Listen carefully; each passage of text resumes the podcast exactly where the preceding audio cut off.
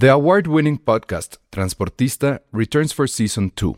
This time, we'll meet Beto Coral, who has lived his whole life in pursuit of one thing justice for his father, a police captain.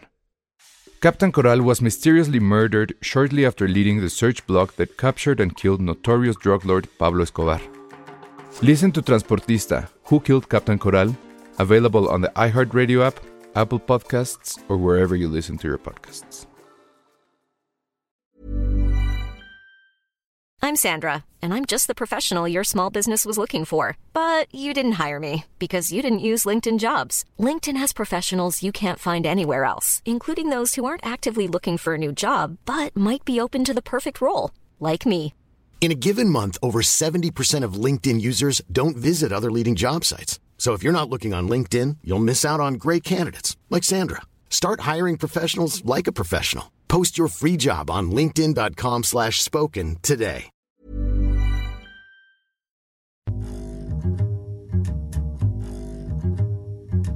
Hola, ¿cómo están? Bienvenidos a Filmsteria, el único podcast de cine que se atrevió a ver Que Viva México. Pero la de Eisenstein, ay no. Ah, ay, tu chiste. Estu- de ese nivel están los chistes en Que Viva México. ¿Sí o no, Ale? Sí, no mames, sí. La de, la de Luis Estrada, obviamente. Ni cómo defender esto. Sí. No hay forma, pero eso ya lo vamos a platicar más al rato. Por lo pronto, muchas gracias que están aquí con nosotros. Hoy nada más vamos a estar Ale, esperemos que llegue Penny y, y yo, porque Josué anda de gira artística. ¿Por dónde dijimos, Ale? Noruega. ¿Qué nos puede traer interesante de Noruega? Yo le pedí. Patterson le pidió un trajecito de Frozen. Este- Claro, solo en Noruega hay trajes de... Pues que se sienta. Este, yo le pedí, o sea, siempre que viaja le digo, chécate en los condimentos, porque cuando fuimos a, a Londres, me traje un chingo de condimentos. Como hay muchas cosas de así hindús, me traje este um, con curries. Entonces le dije, siempre tráeme algo de cocina. Y pues dice que no ha podido salir mucho, pero entonces les, le pedí, hay, hay como unas um, joyas, por decir así, ah, dijes, eh, sí, joyas, digámosle así, que se llaman Othan, Olhan. Están bonitos, entonces dije, ay, si ves así como un, este, un brochecito o algo, tráeme eso. Y algo, algo vikingoso. Eh, ya fue todo lo que le dije. Pues es que no sé qué pedirle. Es que es eso, lo vikingoso. Ajá, pues sí. Yo literal fui hace décadas. que nos O sea, traiga una ya- piel. Que nos traiga una piel, que nos traiga un, un- un casco viking. Ah, Yo, un fui hace cuerno. décadas, qué mal. O sea, ya tengo recuerdos de décadas, qué horror. Ay, pero tú sí has ido. A mí me caga porque Josué va a escuchar después esto, pero justo hace como un mes estábamos planeando, o sea, porque siempre nos ponemos a ver a, ¿a dónde queremos ir ahora. Y yo le dije, quiero algo de nieve.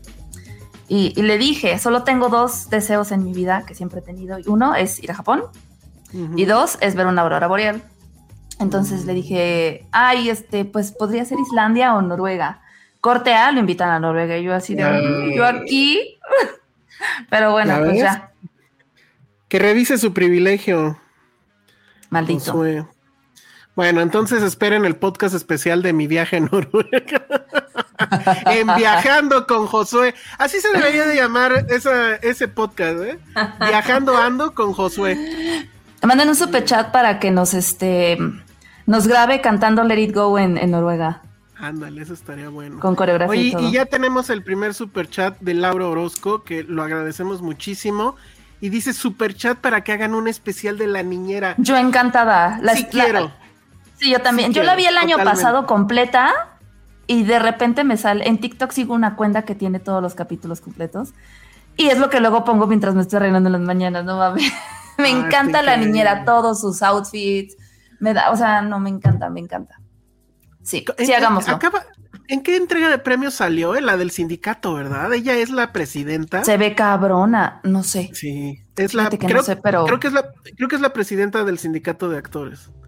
Pero mira, como sea, seguramente tiene mil cirugías, pero se ve No se increíble. Yo creo que es, ¿eh? eh, creo que es de las personas que se las ha sabido hacer, porque Sí. se ve guapísima, está muy cabrona, neta. Sí, yo no la había visto, o sea, la, la vi ahora en esa entrega. No sé, bueno, sí, creo que fue la del sindicato.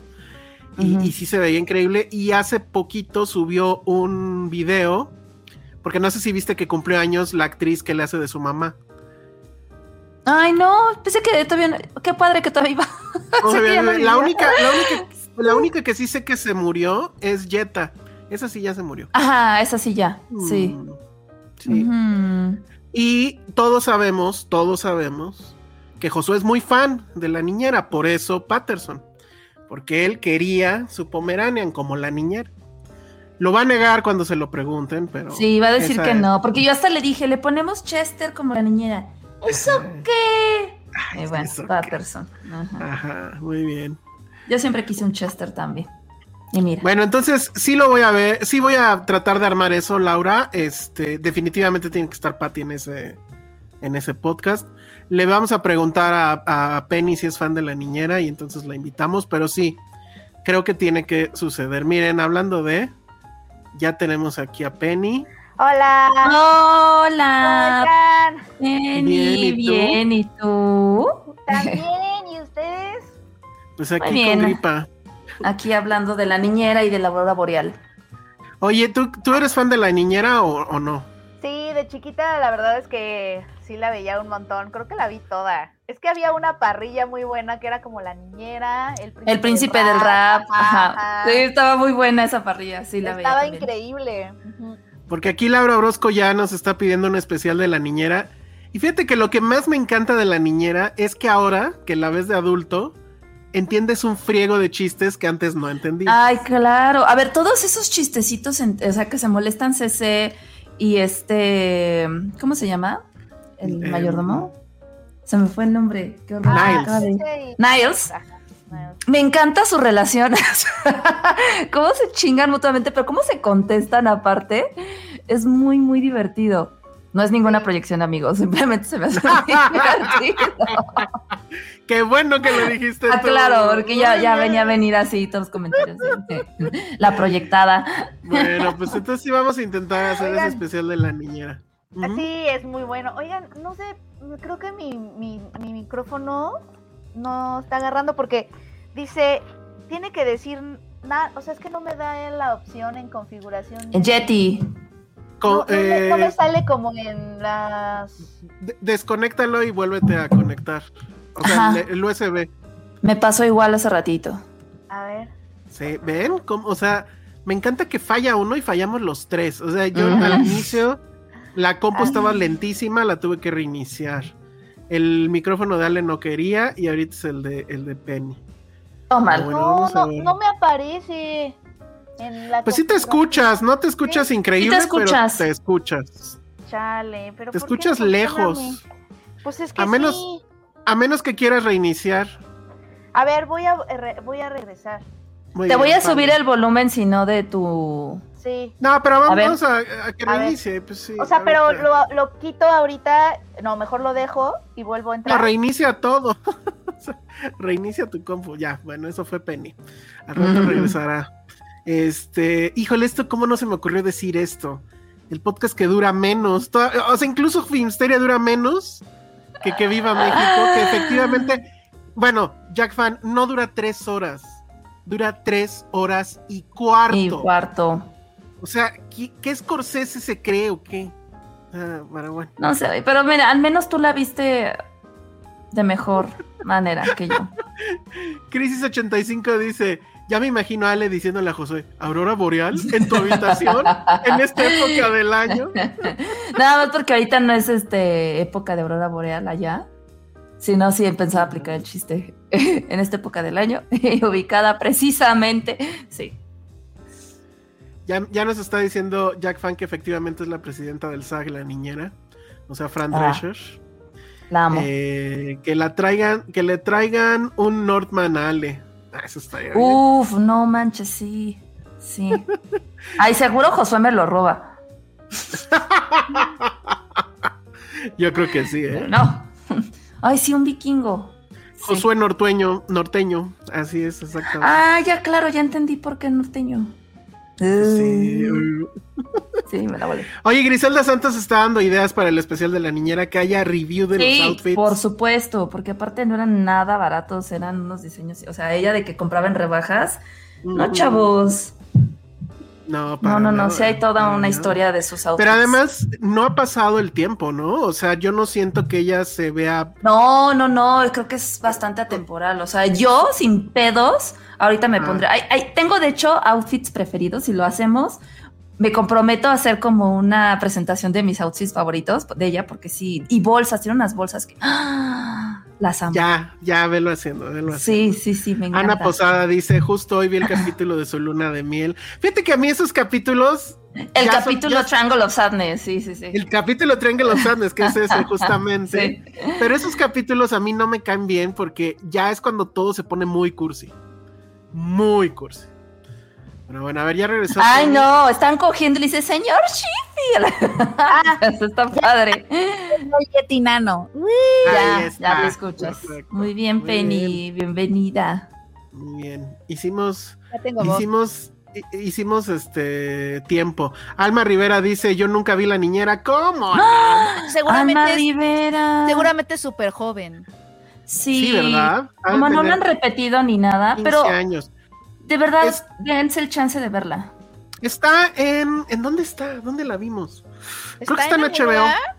Sí, claro. Creo que está en HBO, sí. Creo que sí. A ver si... Oye, pero la ¿sabes qué? No sé a ustedes, pero a mí me encanta verla en español. Porque yo la También. veía así en la tele. Claro, O sea, yo la he intentado ver en la inglés y digo, no, no, Sí, es que esa voz me Era encantaba como, en Señor español. Sheffield. Ajá, y su mamá castrosa. Y su- Pero, pero a mí sí me gusta ponerle los subtítulos en español, en inglés, para ver cómo se las ingeniaron para traducir los chistes que no podían traducir. Yo lo hice, pero me distraía mucho. no, pues es que ya no la he visto. N veces. Eso Pues sí, visto pero me sigo clavando, la neta. Sí, yo también. Sí, yo también. También. Me encanta cuando Brighton se burla de su buena. hermana por no tener chichis. Oye, a ti, Me vi muy reflejada en eso, la verdad. pero, o sea, ¿ustedes vieron la película? No, no es, no es la adaptación de la serie, pero No, es había donde ella es La niñera y el presidente. Ajá, Claro que la vi. Con, con un James Bond, era Timothy Dalton, ¿no? era Timothy Dalton. Sí. Sí, sí, sí. Sí, la vi, Sí. obviamente. Aparte la vi en la tele y me acuerdo que la vi en la tele pensando que era la película de la niñera, porque traía la palabra la niñera. Y era la misma trama, o sea, e- era la novicia rebelde, pero obviamente guardando toda proporción. Ajá, ajá. Pero sí estaba. Pero era un dictador, era un dictador de Europa del Este. Ah, sí, es cierto. sí, es cierto. Ana Posada dice, cuando era niña me di cuenta que la tensión sexual, que- de- nunca me di cuenta de la tensión sexual que había entre la nana Fine y el señor Sheffield. Además siempre se andaban besuqueando. Sí, bueno. Es- Pues terminan juntos, ¿no? Se enamoran. Sí, sí. Pero Sí, aparte se se unos chistes muy cagados sobre las tensiones sexuales de ambos, que es muy chistoso. y, y hay muchos chistes, o sea, según yo es una serie que ahorita no podría suceder, ¿eh? No, a ver, acuérdame, acuérdate, o sea, nada más empecemos con la clase de invitados que tenían. Sí. O sea, estuvo, No de que me acuerdo estaba Elton John, estuvo, me acuerdo mucho del de Liz Minnelli, estuvo Donald Trump en uno, mencionaban Ah, mucho a estuvo los Donald Trump. Trump. Sí, Sí. estaba, Estaba Pamela el Anderson, el Ray Charles, Estaba Ray Charles, Ray Charles haciendo un papel y, y, eh, y hizo como era el esposo de Jetta, era el, El esposo novio. de Jetta. El- no, pero sí se casa con Espérate, segundo, ¿no? Ray No me Charles, acuerdo. el esposo. Sí, es una gran serie, o sea, tienes Es una gran serie. Sale, sale el hermano de, de. Ay, ¿cómo se llama el presidente? que Ay, de cuerno a- Clinton. De Clinton. Perdón, es la gripe, ¿eh? Es que tengo Porque gripe, aparte, entonces- el hermano supuestamente es vecino de ellos. Pues lo mencionan un chingo de veces. Y sí y sale, sale el hermano. Pero además, sí se avientan un chiste sobre el escándalo. Uno, uno solo. Sí, sí, se ya no me acuerdo exactamente cuál era, pero sí lo hacen. Y te digo, esas son las cosas que de niño no entiendes. O bueno, de, de adolescente, yo no sé en cuándo la vi. No, Para mí es una serie no. viejísima. Y ahorita, bueno, y todos los chistes, pues sí, sexuales o sexosos, están muy cancelables algunos. Sí. Digo, para, para la sensibilidad actual, ¿no? Entonces, bueno. Dice Alex Juárez, el cuerpazo de Fran era de los mejores de la época, totalmente. Sí, está guapísimo. Totalmente. Vero Sí, H. está Marín guapa. dice, apenas la estoy viendo y sí está bien padre. Haces El bien, Vero, muy bien. La, dice el vestido mini negro, pues ¿cuánto? Ese es el que me encanta, el vestido mini negro con su bolsa en forma de corazón cuando se va de cita con el mafioso y se traga su collar en el baño. Ah, ya. Ese cita, ese vestido siempre lo he querido. Digo, La güey, ropa, ojalá tuviera la ese ropa, cuerpo. La ropa, La ropa la es ropa de la. Nana Fine. Yo me la, o sea, yo, yo a mis, ¿qué será? 10 años que veía la serie, porque además ahorita pienso en la serie y la asocio con cereal, porque yo cenaba mi cereal viendo Ah, con leche, viendo la, la, la, la Nana Fine. La con- niñera. Con mi, con mi, con mi turbante de toalla porque me acababa de bañar, ya sabes, así. Y- Ah, O sea, lo, lo que más me acuerdo era la ropa, o sea, me encantaba la ropa de la Nana Fine. era tenía ropa increíble, sí, sí, sí. Sin Oh. problema me la pondría ahorita. Totalmente. Di- Dice Vero H. Marín, me parece un poco adelantada a su época. Pues creo que sí, sí eran los 90. ¿O eran? Sí, ¿no? Eran los Si eran los 90, había inclusión, había un chingo, se, se burlaban un chingo de los judíos. Sí, sí había siendo ella judía, obviamente. Siendo ¿no? ella Este, judía, de que. creo, creo que sí representa muy bien los 90. O sea, había toda una serie de libertades que ahora serían censurables. Y este, y, y eso me parece fabuloso. Dice, ah, bueno, Jack Fan nos platica esto que yo no sabía. Dice, en Connecticut hubo una convención con todos los elencos de las series que fueron famosas en los 90. Y subieron TikToks de los re- reencuentros de Sham, Sabrina y Sabrina la bruja adolescente. ¿Y Yo no no estuvo supe. la Nana. Fine? ¿Estuvo la De- Nana Fine? Debió de estar, ¿no? Pues qué pasó. Debió. Sabrina también la empecé a ver hace poco. Sí, me encanta. Ah, esa nunca la he visto completa. Sí, yo sí. Nunca la he visto completa. Me Igual perdió el final, pero sí. Las Sí, primeras temporadas son muy buenas. Sí, sí. Ah, también cuando baila con Eric Estrada y evidentemente es Poncharelo, ¿no? Que sale de cita con él, sí es cierto. no, tenía los mejores cameos. Sí, sí, es muy bueno. Sí, sí tiene un buen de invitados. Y a eso súmenle que sale Triangle of Sadness ahí, 20 años antes, entonces está increíble. Ah, claro, el rolling gag de que, de que el señor Sheffield rechazó Cats. Ah, sí. Ah, claro. Ah, porque él era, ya se me olvidó que él era un director de... Productor. Él era productor de Broadway. Productor Sí, de Broadway. cierto. No, pero no, de y que nunca End, invitaban a nada. Es, es Londres, ¿no? ¿O dónde están? No, están en Nueva, York. Ah, claro. Ah. Pero él sí es inglés. Él es británico, ajá, Ajá, pero y está aquí ahí. en... Ajá. De hecho, en Google Maps, si buscas, te sale la casa de la niñera donde debería de estar ubicada. Ah, qué chido. Yo cu- cuando fuimos a Nueva York, digo, no le dije a José, pero sí lo Ah, busqué. bueno.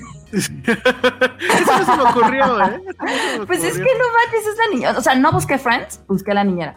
En el- pues, ya, ya, ya como muy fui, gastado. ya fui al, a la- al, al Firehouse de, de los cazafantasmas.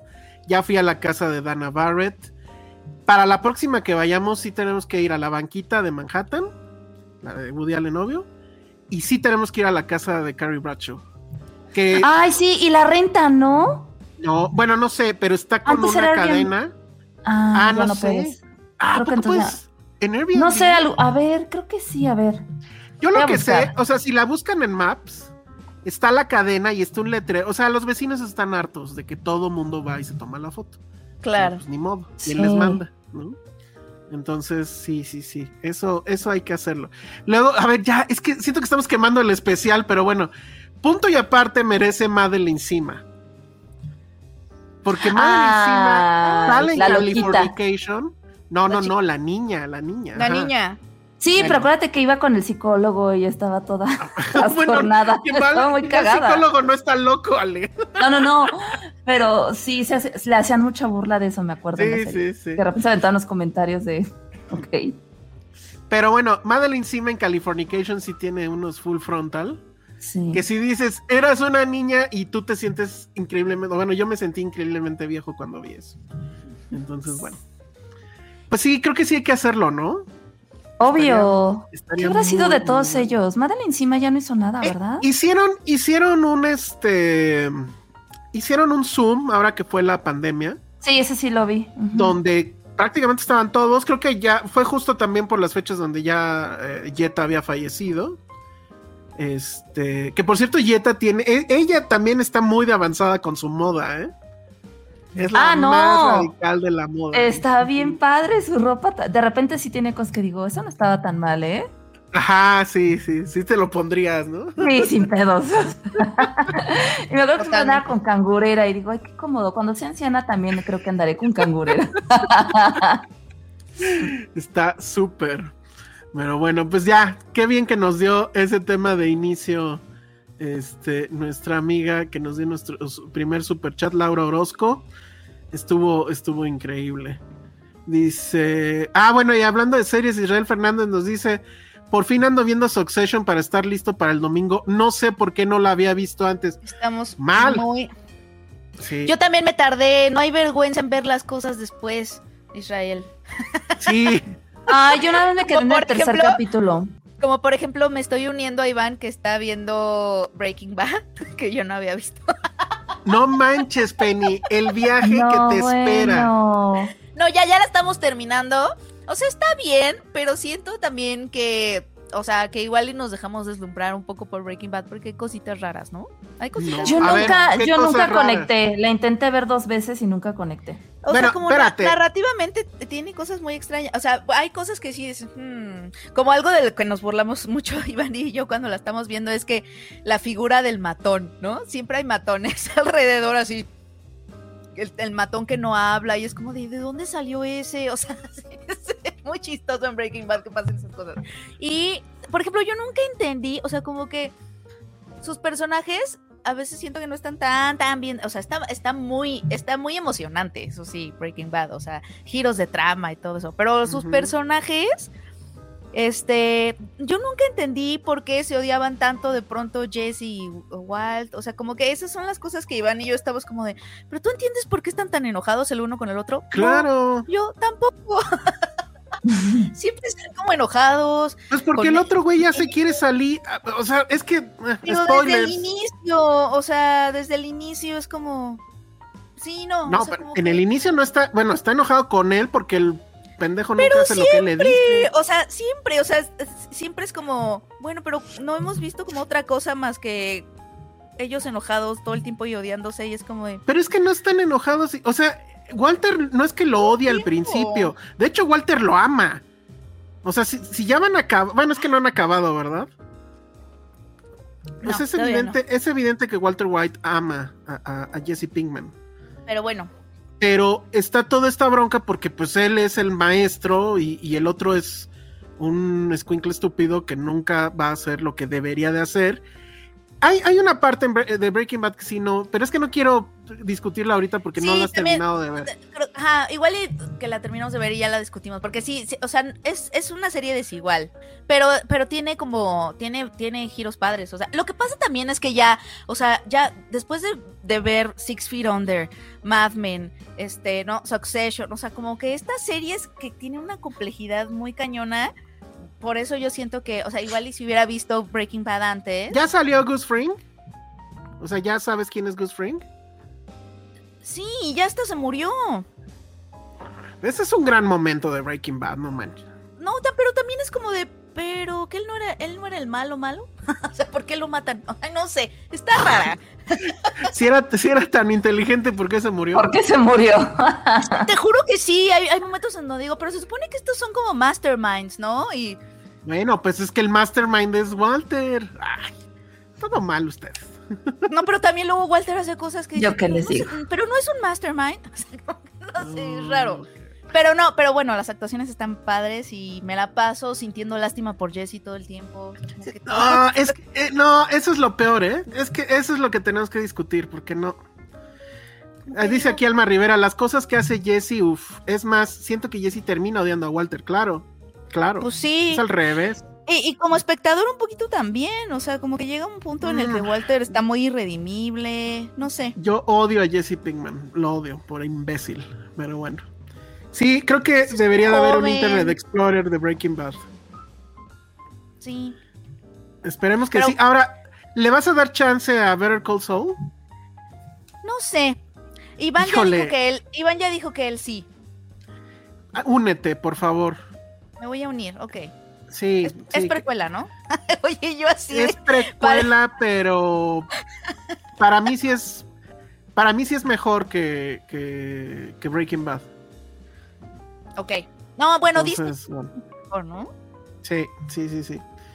Bueno, No, dice... es una buena serie, pero también creo que vine después de ver como las mejores series de la historia, entonces está.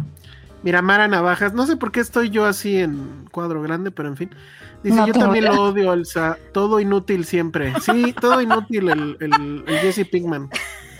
Es horrible, es horrible el personaje. No, no. Porque de repente tiene este giro moral que dices, puta madre. Pero Ah, bueno, sí, ya verás, ya verás, ya verás. Pero bueno. Este, ¿qué más, qué más, qué más?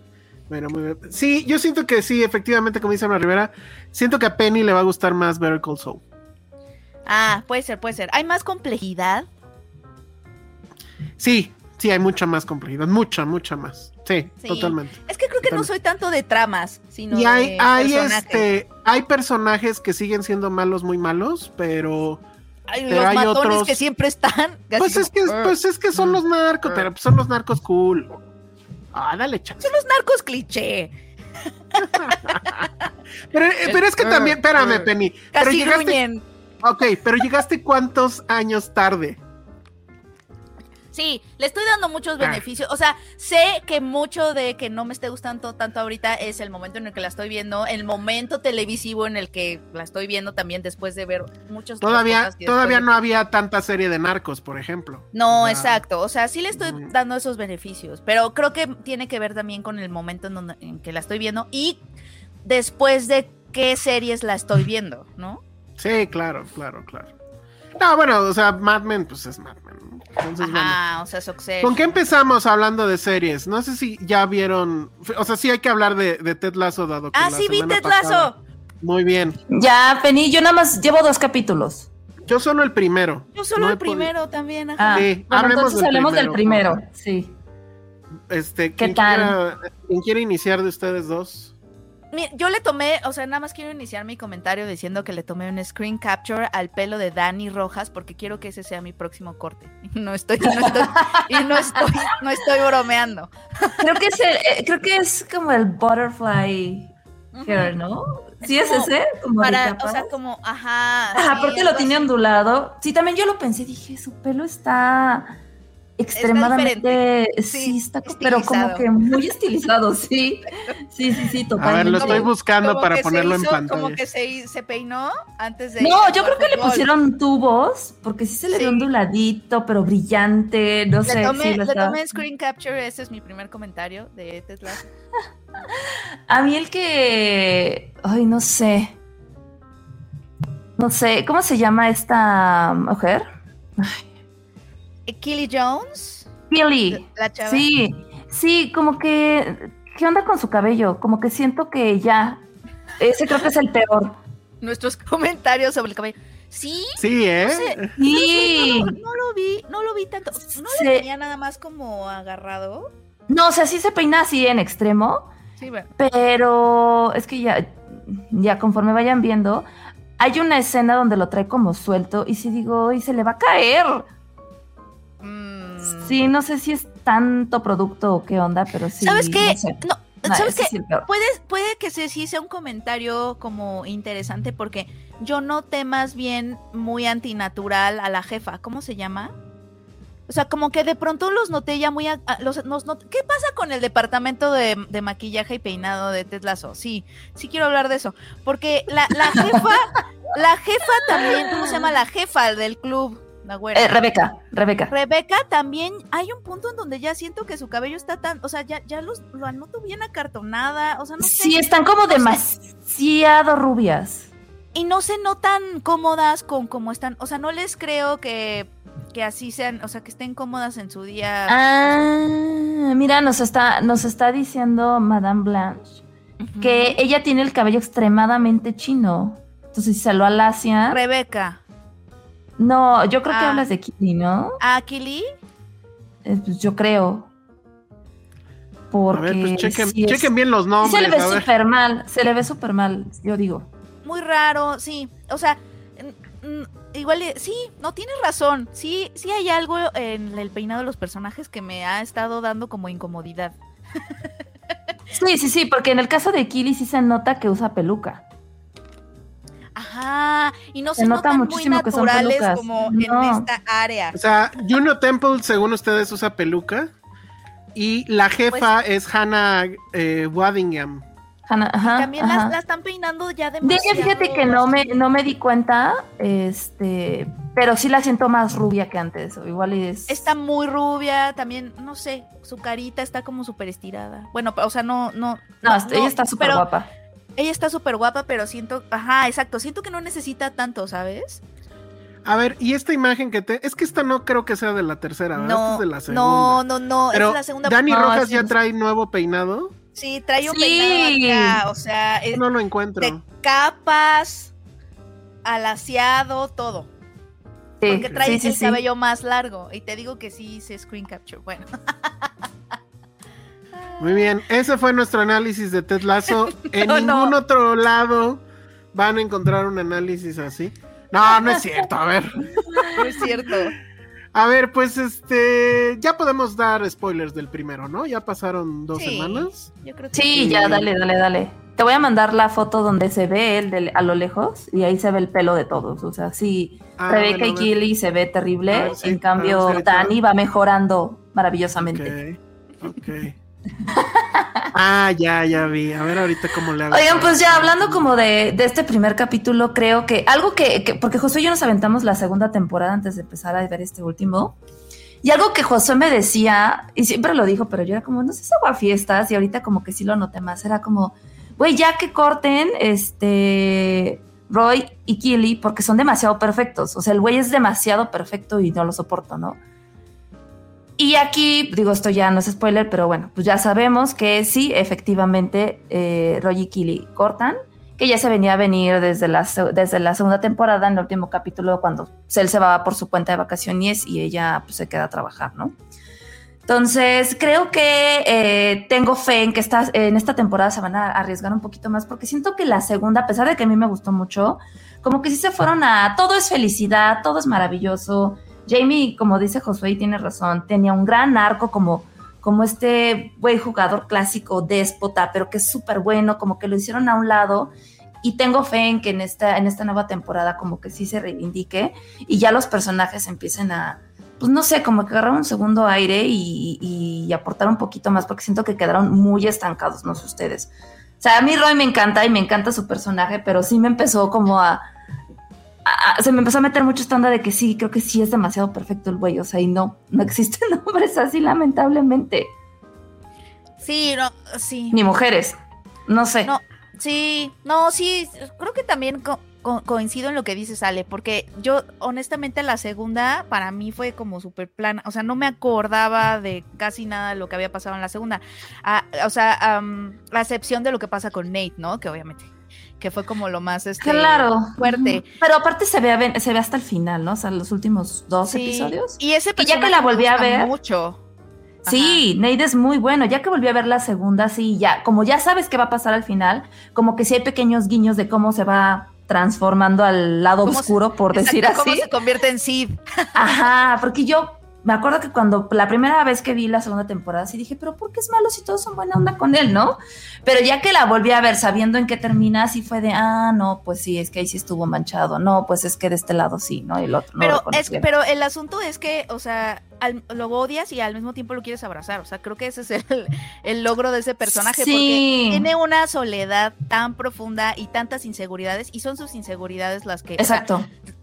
Todos los que hemos ido a terapia podemos, vamos a poder reconocer el autosabotaje de Nate absoluto en todo lo que hace, porque, eh, o sea, justamente como está buscando la aprobación de su papá todo el tiempo y bueno, de su familia, y tiene, tiene una autoestima por los suelos y unas inseguridades, unos, tiene unos complejos del tamaño del mundo y se interponen en su capacidad de recibir y dar amor, ¿no?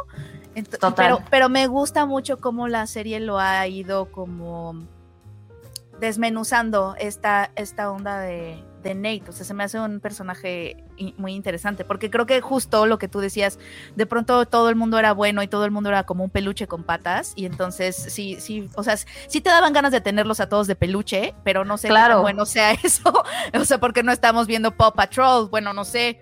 O sea, No, al final como que... "Ah, se- yo quiero tener al perrito tal, al perrito tal.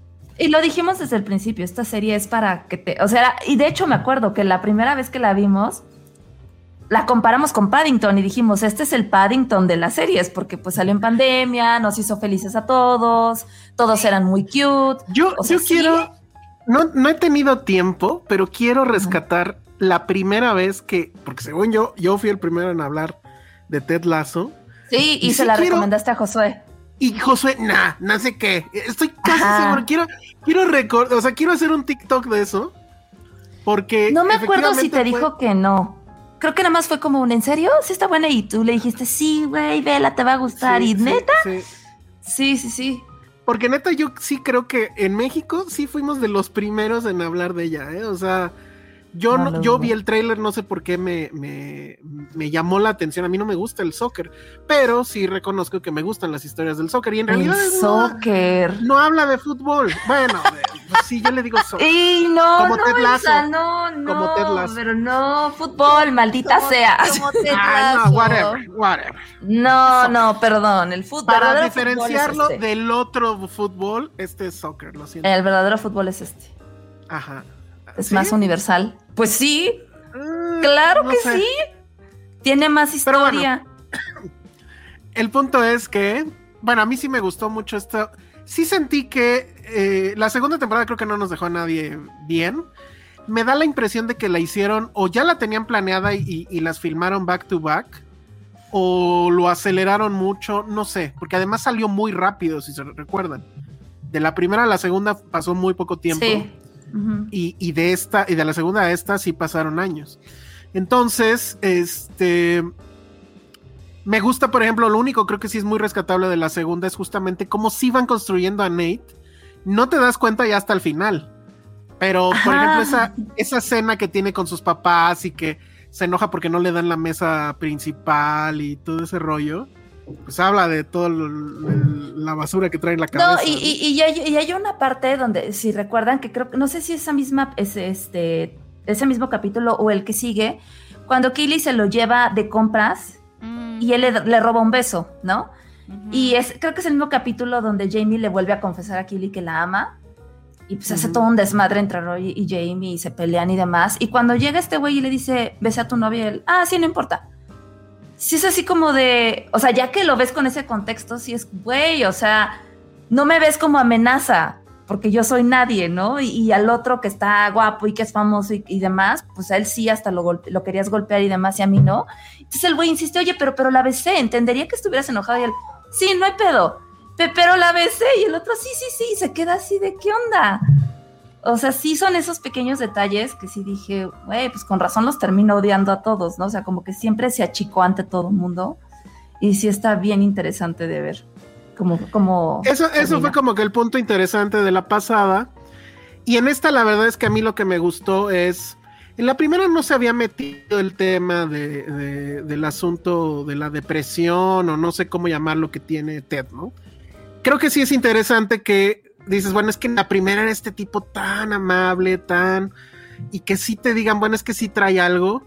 No sé si eso es, o sea, no sé si está padre eso o es un chale, ¿no? O sea, no puede haber alguien tan moralmente correcto, pues, o no sé. Pero en este episodio creo que regresan, a, digamos, al origen del, del, personaje y es básicamente de lo que se trata Ted Lasso es que hay gente que sus únicas armas son la amabilidad y este y, y, y pues este asunto de, de, es que no sé cómo llamarlo, como de poner la otra mejilla, ¿no? O sea, la, la decencia, vamos. Y, y uh -huh. todo lo que se ve en el capítulo respecto a que el otro le tira mierda a la menor provocación y el otro pues, se, se, hace chistes de sí mismo y pues sí, estamos en último lugar y todo eso. A mí me pareció fabuloso. O sea, sí sentí que eso era un regreso a la primera temporada y es, bueno, es que eso es Ted Lasso, ¿no? O sea, uh -huh. alguien lo podrá ver como un ñoño. Él mismo dice, ¿no? Soy como Ned Flanders haciendo cosplay de Ned Flanders. sí, y a mí, a mí también me gustó esa parte, la verdad. Este, sí, es que sigue siendo como muy entrañable. O, o sea, a mí siempre, siempre lo que me da un poco de miedo con Ted Lasso es eh, caminar como esa fina línea entre el optimismo así medio gratuito, medio tóxico, medio, ¿saben? Como ese optimismo que es más bien como medio evasión. Ajá. y eh, eh, eh, eh, que realmente sea amabilidad y generosidad y, y de ahí a dónde vas, ¿no? Como, o sea, hacia dónde llevas a tu personaje. O sea, ¿qué, qué retos le presentas? ¿Qué, ¿Cómo lo desarrollas más? Partiendo de que ya es super Paddington adorable y, ¿sabes? O sea, como que me parece un reto narrativo como muy interesante y por eso me, me- me quiero seguir viendo eh, Ted Lasso. Y siento que sí, siento que en la segunda temporada, a pesar de que sí vemos el problema de ansiedad, es ansiedad y depresión, ¿no? Lo que le da a Ted, Sí, le- sí, sí, le sí. dan Y de hecho se-. Se refugia en ese optimismo y de todo es felicidad porque pues tiene ahí Y, y la misma serie turbias. como que lo lleva a un lugar oscuro porque justo no estaba como enfrentando cosas, ¿no? No. Eso es cuando te tragas todo, es como Exacto. Sí, te quedas y- con todas las cosas que tienes y nunca las das, nunca las sacas, pues llega un punto en el que explotas. Ajá, esto que y, la serie empiece con un divorcio. O sea, no, o sea como que sí tiene esas cositas que me laten. Dice, da miedo que Ted Lasso se convierta en propaganda del Club de los Optimistas. Justo no es, o sea, ya no es. O sea, con todo lo que pasó en la al segunda. principio, pero quizá no. Sí, no, y a mí no me molesta el optimismo, a mí no me molesta porque creo que desde un principio se planteó ser así.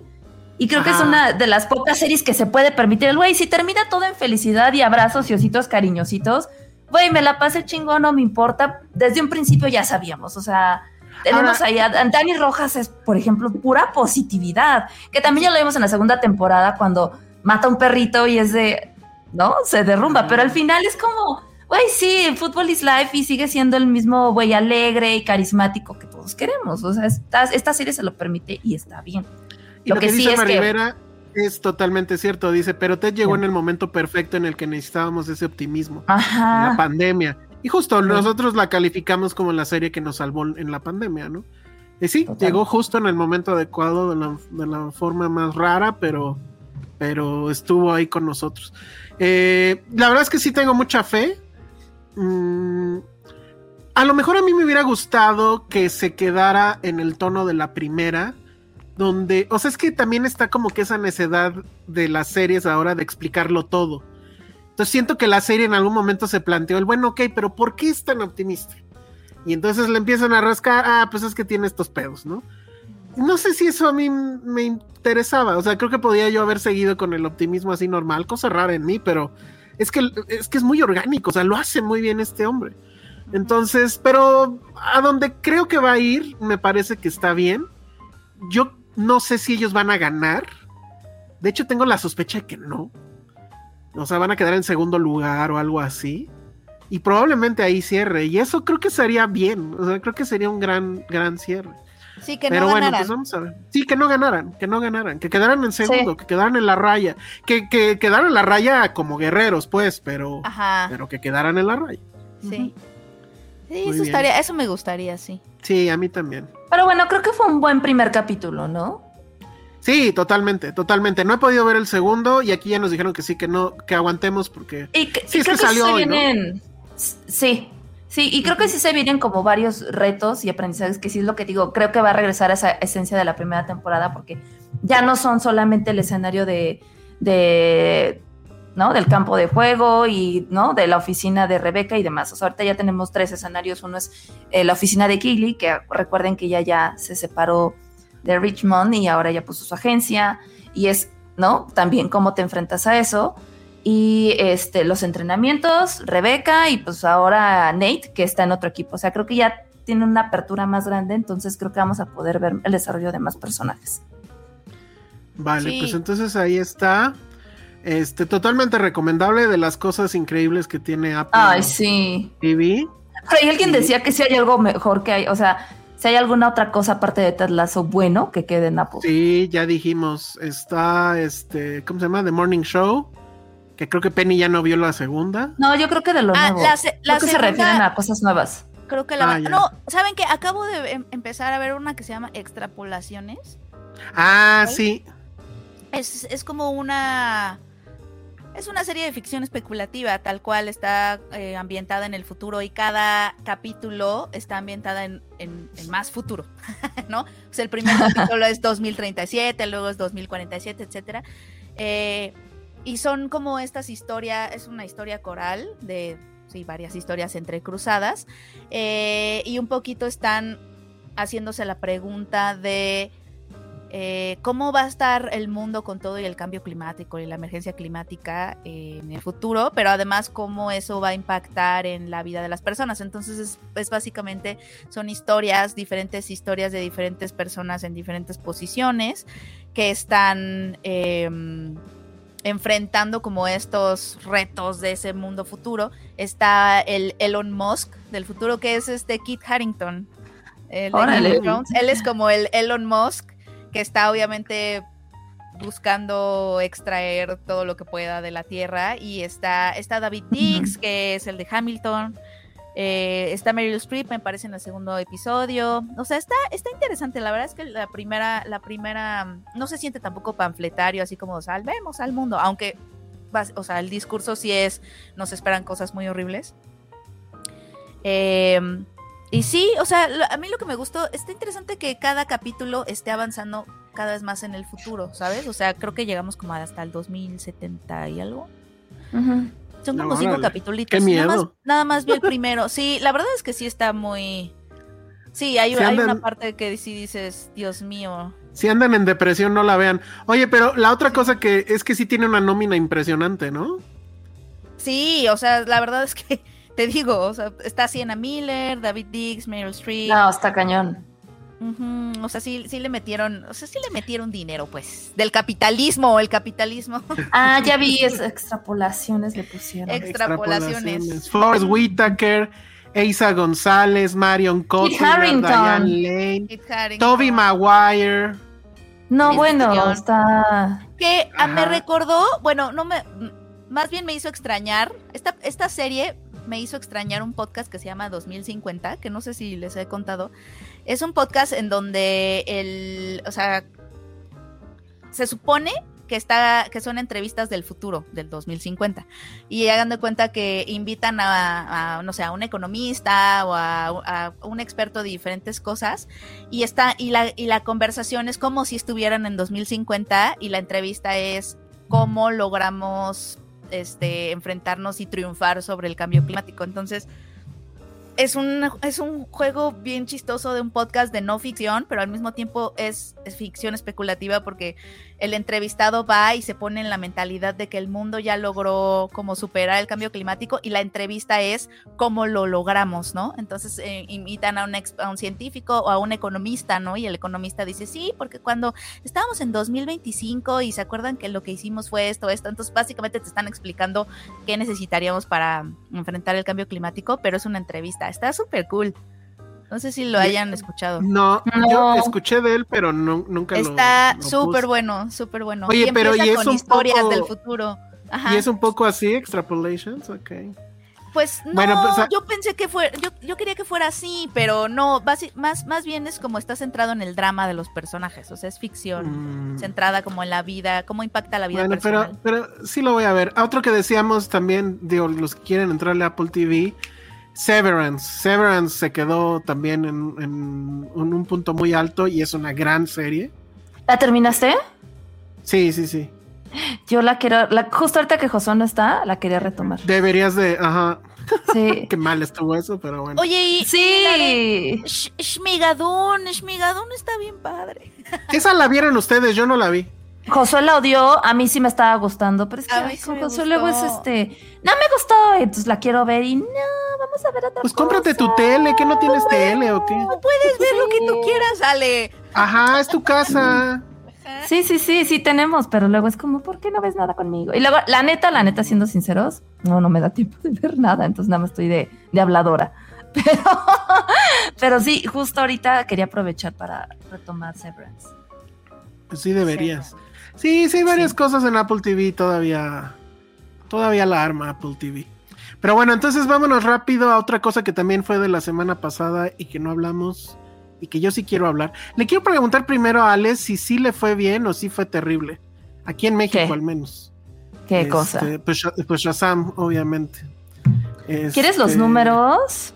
Pues nada más, o sea, sí sé que quedó en primer lugar, pero eso igual no significa nada, ¿no? Pues no, la verdad es que no. Porque luego, esos de primer lugar o segundo lugar, pues, güey, eso es a tu- de acuerdo a tu tamaño, o sea. Ajá. Ah, exacto. claro. Entonces, si saliste con 20 mil pantallas e hiciste 3 millones, a lo mejor para alguien decir, este, ay, no, le fue increíble, güey, para 3 mil, pues, le salieron más caras las copias.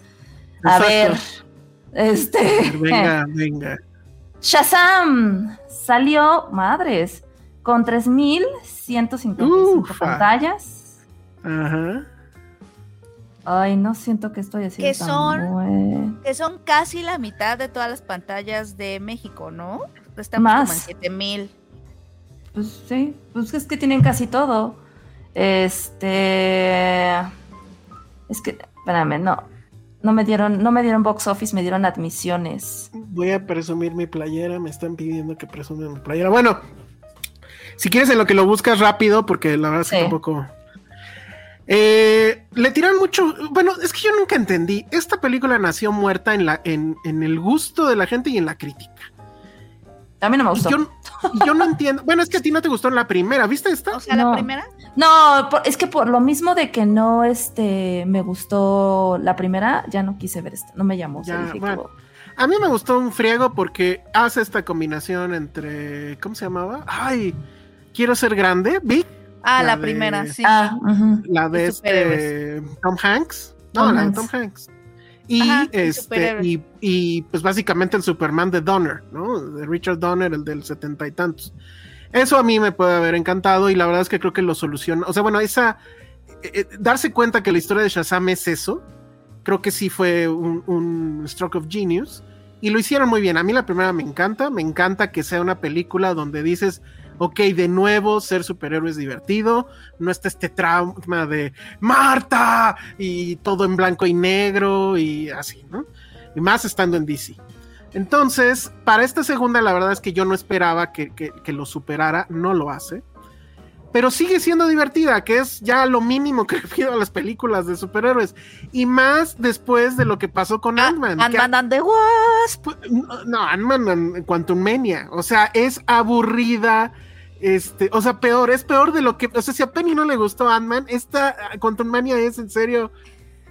O sea, no sé. No, bueno, la va a odiar. Me, me faltan palabras. Siento Pero que yo ya abandoné el cine de superiores. No he visto ninguno. No, Bueno, está muy bien, está muy bien. Entonces, creo que a, a Shazam como que lo descartaron o, o ya dijeron, pues ya pa' qué. Porque como todos sabemos, ya va a haber un reboot de- del DCU. Dado que llegó este hombre de Jaime Pistolas, ¿no? Y, y ya él va a ser el jefe. Y no parece, y digo ahí, no parece que Shazam esté incluido en, la, en, en- en- en esa ecuación. Aunque por las escenas post créditos pareciera que sí. Y aquí sí ya voy a tirar spoilers porque si no la vieron, no la van a ver y los que ya la querían ver ya la vieron. Pero bueno, el tema es, ni siquiera vale la pena de platicar de qué va. O sea, el chiste es que eh, lo que tiene, lo que tiene, sí, y que ese, ese es como que sí su problema, ya hablando en cine, es que sí, a diferencia de la pasada, que no necesitaba mayor explicación y que todo fluía muy, muy bien. Aquí al principio te tienen que explicar quiénes son las villanas, que es Lucy Liu y esta este, Helen Mirren. Que pues sí se ve que están ahí porque pues tienen nietos, ¿no? Que tienen que este, llevar a la escuela y pagarles las universidades y eso. Y ellas son unas diosas, hijas de los dioses, los dioses que componen el nombre de Shazam, bueno, de uno de ellos, no sé cuál. Y pues quieren quitarles los poderes porque esos poderes son originalmente los de sus padres. Pero entonces empezamos con media hora que es de pura explicación y que pues sí está de hueva. Y ya después empieza pues ya la, pues, este, la aventura, la comedia. Creo que los, sigue, o sea, en, en términos de comedia yo me divertí muchísimo. Hay muchas cosas que son muy divertidas. Tiene metido ahí un product placement bien loco, pero así de el descaro total del anuncio en tu cara pero está muy divertido, entonces como que medio lo perdonas. Y este, Zachary Levi me parece que lo sigue haciendo perfecto, y sí, pues es, es un papel que está hecho para él. Eh, vemos a la familia, que es lo que estamos viendo aquí en la imagen, a toda la familia con, con poderes. Obviamente el guion se las arregla para que al final nada más quede Zachary Levi, porque pues sí son muchos personajes.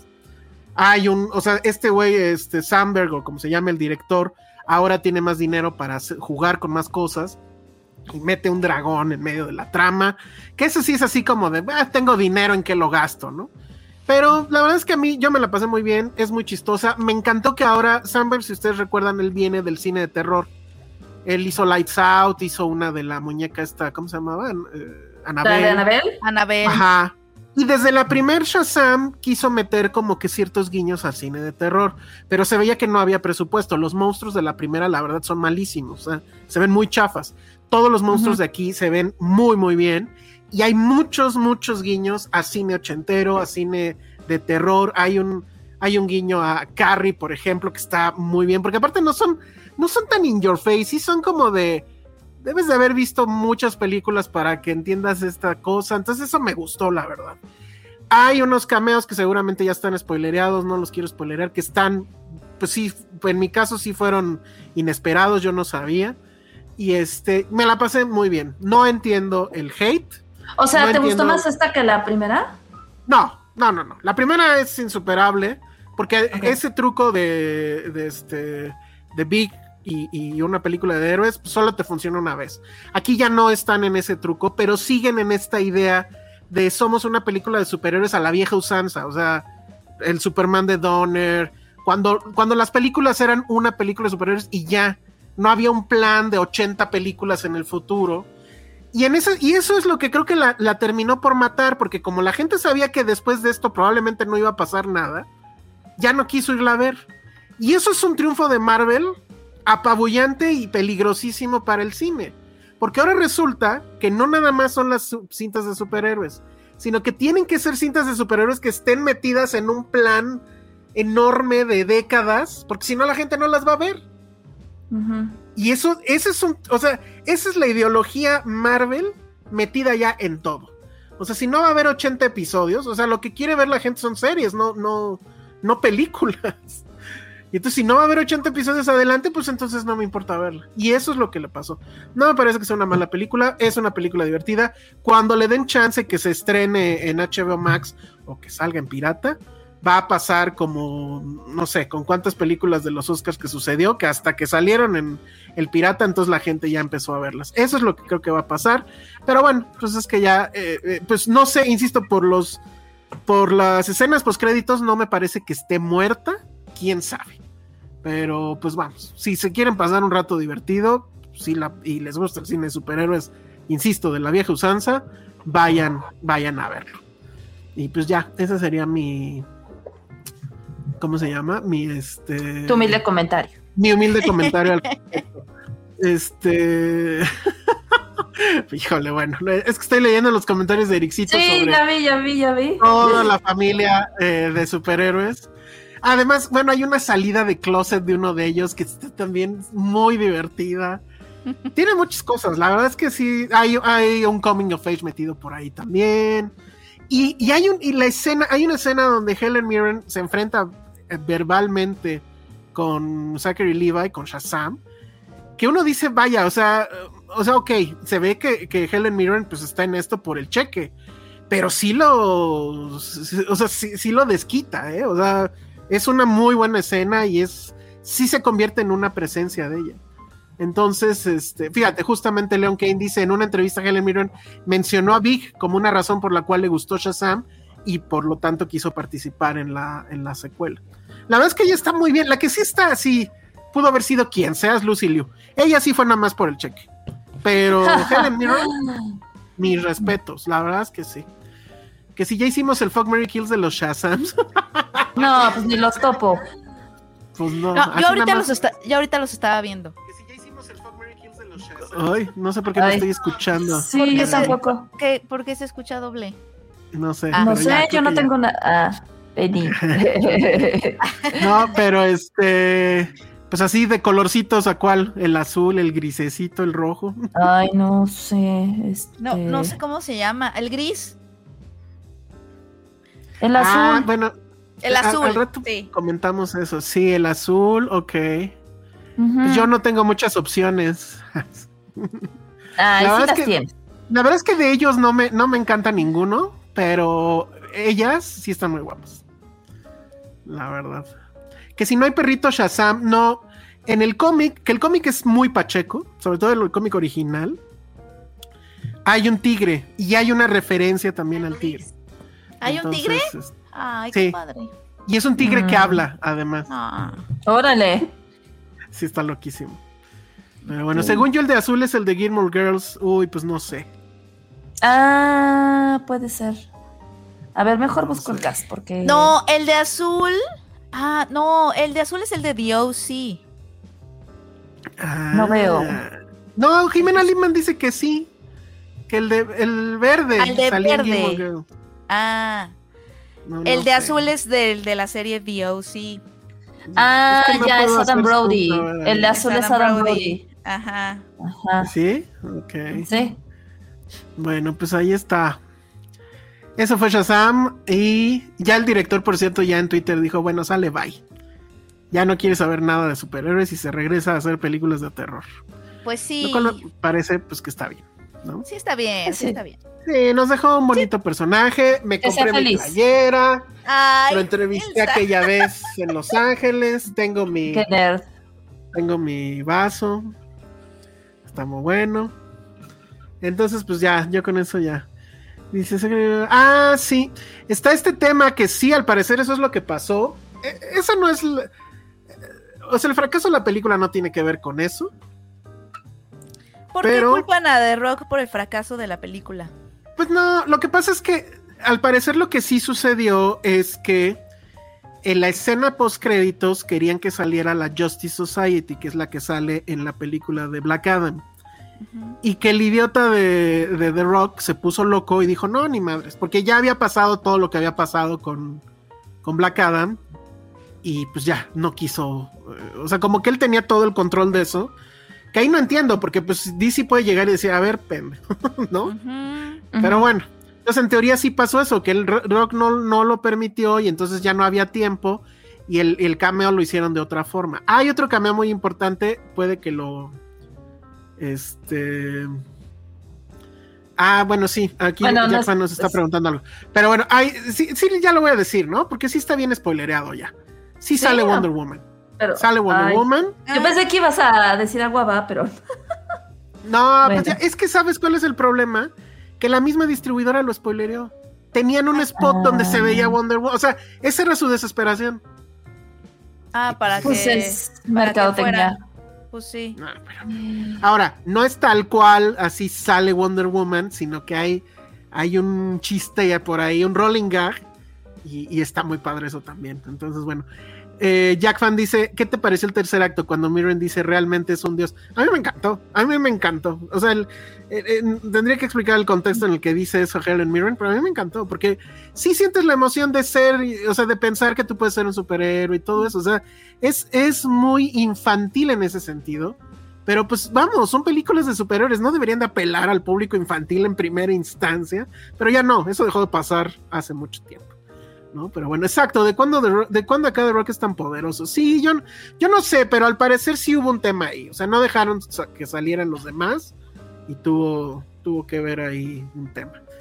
Black Adam o Shazam, Elsa. No, pues este, Shazam.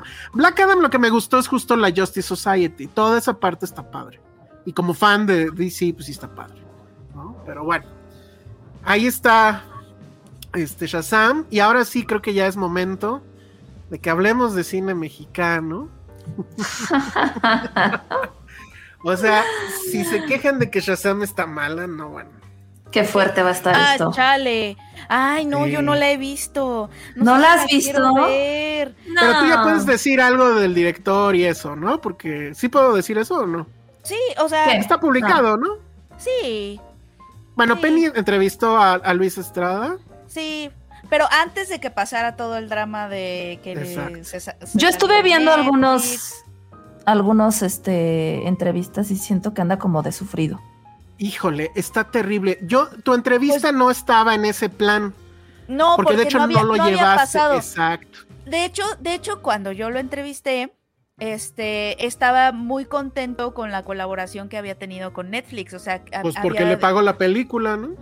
había, me, me dijo que la verdad es que a él le había sorprendido mucho la libertad que tuvo y que Netflix un poco salvó el proyecto porque sí estuvo tratando de levantarla por otros lados y que no le dieron como, pues ya saben, ¿no? Este Eficine, todos esos estímulos y que no, nomás no, no le dieron como como el financiamiento por ningún lado y entonces y como que Netflix ya le había estado coqueteando antes, entonces como que sí y que y, y bueno, para Luis Estrada esta película es como su suma su suma obra porque ya son tres horas, es una épica. Magnus que- Opus.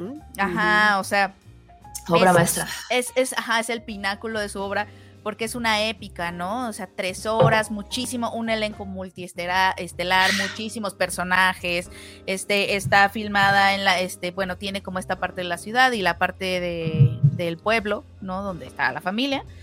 Y él habla de ella como, como justo una película enorme, ¿no? Esta, en, esta empresa ¿Cómo? enorme, superproducción de Luis Estrada. Y me, y me hizo mucho énfasis en que obviamente siempre estaba pensando en el público cuando hacía películas, porque también para él el cine es entretenimiento y todo eso. Es que este ya, ese, es- ese el contexto. Eficine tuvo taste. Bueno, pues yo les voy a decir algo. Sí, a ver, dime. a ver, a ver, Luis. Estrada dirigió la mejor crítica que puede haber al gobierno de López Obrador. sí, El o sea, problema sí. es que no es esta película, Ah, es la ley. Ya de- estaba yo así. la ley de... Pero pues ya ves que la ley de Herodes oficialmente es la crítica al prismo. Sí, pero... sí, Pero aplica. Esa- aplica. resulta que es atemporal. Es que ahí les va, ahí les va, ahí les va. Obviamente, para ver esto, dije, tengo que volver a ver la ley de Herodes. O sea. Eh, Ah, ok. Por más eso. declaraciones que haga ese, este director, que él dice que esta es su mejor película, que viva México, perdón, pero no. Su mejor película sigue siendo, hasta el momento, La Ley de Herodes. Por muchas razones, porque sí hay que poner también un poco en contexto esa cinta. Recordemos que esa película, ahí sí, para que vean, sí tuvo todo el gobierno en contra. Creo que fue en el Festival de Acapulco, Penny, ¿tú te sabías ese chisme? O estábamos muy niños todos. Cuando la Yo estaba en la exhibir- primaria, con eso te digo, no la pude ver. Dios, soy un anciano. Bueno, ¿Cuántos años Eh, estaba en la primaria? Pero... creo que fue en un, eh, cuando en Acapulco todavía había festival de cine que se iba a exhibir por primera vez y el gobierno no lo permitió y creo que aventaron finalmente una copia pero que se veía terrible. Y entonces, Ah, bueno, ya hubo mucha presión mediática y finalmente sí se estrenó. Al parecer había un- ciertas modificaciones que sí se tuvieron que cumplir. No me acuerdo si fue con Salinas esto, ya no me acuerdo. Pero bueno, es una película muy importante históricamente porque es una película que por primera vez, y creo que ahí sí por primera vez, si acaso, porque ni en, ni en No, ¿Cómo se llama la justo salió, justo salió para cuando se iba a elegir a Ernesto Cedillo, o sea, no, Ah, a Fox. A Fox. Fox, No, justo después de Salinas este día. Es Cedillo, pero justo la película, eh, La Ley de Herodes, estaba pensada Salió para que con- saliera en, en el año de las elecciones, cuando Sí, estaba Fox, co- sí. Fox y, ay, ¿contra quién? Eh, Fox Contra era- Cuauhtémoc. Madrazo, ¿no era Madrazo? Y... No. ¿O sí? No. y Francisco, Fox ¿no? Y. Francisco, La Bastida. este, la la Bastida. Bastida. Ah. Ajá. Ajá. Este, entonces justo estaba como en esa, le- le- estaba tirando. Sí, y, y- y la, y la, la táctica del gobierno era retrasar que se viera más porque querían que pasara las elecciones. Ya pasadas las elecciones, pues como que no les importaba tanto. Pero bueno, es una película que por primera vez, según yo, en el cine mexicano, y si no, corríjanme, porque no me acuerdo si La Sombra del Caudillo mencionaban, pero según yo no, es la primera vez que el PRI se menciona como el PRI y se muestra el logo del PRI en una película y además se asocia a asesinatos. O sea, este tipo, en nombre del partido y de la democracia, lo que sea, mata no me acuerdo cuántas gentes. Pero vamos, ¿por qué digo que es la mejor crítica a López Obrador? Porque tenemos a este hombre que llega a, la, a, a, pues este puesto de poder con las mejores intenciones. La ley de poco a Herodes. poco, ¿eh? ajá, la ley de Herodes, poco a poco se va corrompiendo. Y el punto de quiebre es justo cuando se pone una, una banda presidencial hechiza, que se la hace su esposa, y se ve al espejo y dice, claro, yo tengo el poder, ¿no? Y puedo aspirar a más. Recordemos quién también se puso una banda este, presidencial hechiza en su momento. Y hay otra parte donde él está modificando la constitución pues, a su gusto. Dice, esta ley no me sirve, la arranca. Esta ley no me sirve, la arranca. Entonces hay muchas cosas que se siguen aplicándose. Ya si quieren exactitud histórica, cambien el logo del PRI por Morena y cambien la fecha, ¿no? Pero bueno, vimos esta película. De entrada, la gran. La cosa inexplicable, ¿no? Dura tres horas y cuarto. Ay, sí, no, qué pinche de las cuales tres sobran, ¿no? Entonces, este, Media hora de pe- Esto pudo haber sido un corto. esto pudo haber sido un corto. Sí. Si quieren, les platico rápido una sinopsis. Primero, ¿de qué va? Y, y- ajá, y platiquemos ya de qué va. eh, sigue Ale diciendo sus, sus opiniones que también, Dios, ¿por alguna extraña razón que no vale la pena, creo que explicar, ella la vio y la vio antes que muchos. Y este, y luego ya les cuento yo. Básicamente se trata de que Poncho Herrera es un eh, personaje que en sus sueños, y esa es una primera escena que también se lleva como 15 minutos, él se sueña como en una mansión y que es una persona que tiene mucho dinero, etc. En realidad es, una, es un personaje de clase media alta que trabaja en una, en una empresa textil pues, de medio pelo y él es también un directivo de medio pelo que cuando lo conocemos pues él tiene que correr a no sé cuántos obreros porque pues ya llegaron máquinas nuevas que están reemplazando a los obreros entonces él les dice que hay crisis y que por eso los tienen que correr, etcétera, pero la realidad es que la producción va increíble porque pues estas máquinas, ¿no? Y llega con su jefe, que es el clásico jefe del capitalismo salvaje, ¿no? De, jajaja, ja, sí, esos pobres, pero qué bueno, hay que correr más porque nada más están viviendo de lo que yo hago, ajá, y esos chairos, este, ¿cómo les llama? Resentidos, no sé qué. Resentidos, ajá. Ajá, y él para los obreros, pues evidentemente es un fifí, aunque nos enteramos que la casa la tiene hipotecada, apenas está pudiendo con, con el nivel de vida, sus hijos van a escuela privada, tienen este, ayuda de, de planta que le llaman, ¿no? Decir, tienen chacha, y su esposa, que es esta, ¿cómo se llama esta mujer?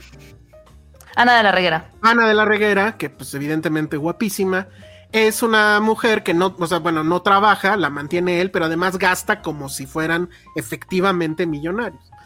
Entonces, él viene de un pueblo, a pesar de que es Fifi, él viene de un pueblo raquítico que creo que se llama La Prosperidad, ¿o cómo se llama? Prosperidad, ajá. Sí, Sí, creo mira, que te sí, ¿no? bien. Sí, la prosperidad. al- ok. Y eh, pues viene de una familia pobrísima, de la cual ya se desatendió completamente, porque dice, cada que los veo me piden prestado.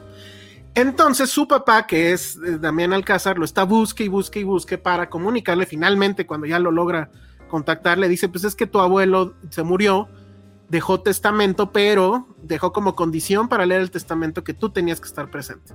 Entonces luego en un, no voy, no voy a dar spoilers, pero bueno, este, él se acuerda, Poncho Herrera se acuerda que, eh, que su abuelo tenía oro. Y entonces él no quería ir, obviamente, a este pueblo rascuacho otra vez, a que le empiecen a sablear. Pero dice, bueno, sí voy a ir porque capaz que tiene, o sea, capaz que sí me dejó un- una Algo. fortuna, algo. Y entonces va con sus hijos y va con la esposa y pues se reencuentra con esta familia que evidentemente pues es otra caricatura de lo que en teoría somos los mexicanos. El papá pues efectivamente se la vive pasando, este, ¿cómo se llama? Se la vive pidiéndole prestado. La mamá que es Ana Martín, eh, completamente desperdiciada, ella no hace nada. Y hay fácilmente son una docena de personajes, ¿no? ¿Vale? Sí, son muchísimos. De, que me acuerdo era, eh, bueno, eh, es Está la- este. Está la hermana Beata, pero que está embarazada. Está el está hermano. Luis Fernando Peña también, que es uno de los hermanos. Pero él Ah, decía, es, ya no me es el mariachi, ¿no? Ajá, es el mariachi sí. Yo no la vi, pero Está Hay- hay Joaquín otro- Cosío. Es que aparte tenemos que, híjole, este, este- esta- este recurso que agarra de Joaquín Cosío y Damián Alcázar interpretan varios personajes. Damián Tres Alcázar a los tres huastecos, interpreta al, al papá, interpreta como al, al jefe Al policía de- corrupto. al policía corrupto y al presidente Al ahí, abuelo. ¿no? De- No, al abuelo. no, no, el Ah, no, abuelo Cosío, es, perdón, es Cosío. Cosío y Sí, es el Cosío. hermano raro. Ajá, el hermano Teto. Hay un hermano Con problemas Teto. mentales, tiene problemas Ajá. mentales porque así lo dicen, tiene problemas mentales.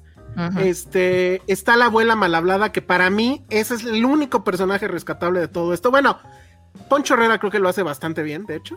Pero la abuela. no, creo que a Poncho Herrera es lo único bueno que tiene la peli, totalmente. La abuela me gustó porque ella sabe que está en una farsa tremenda y asume el asunto.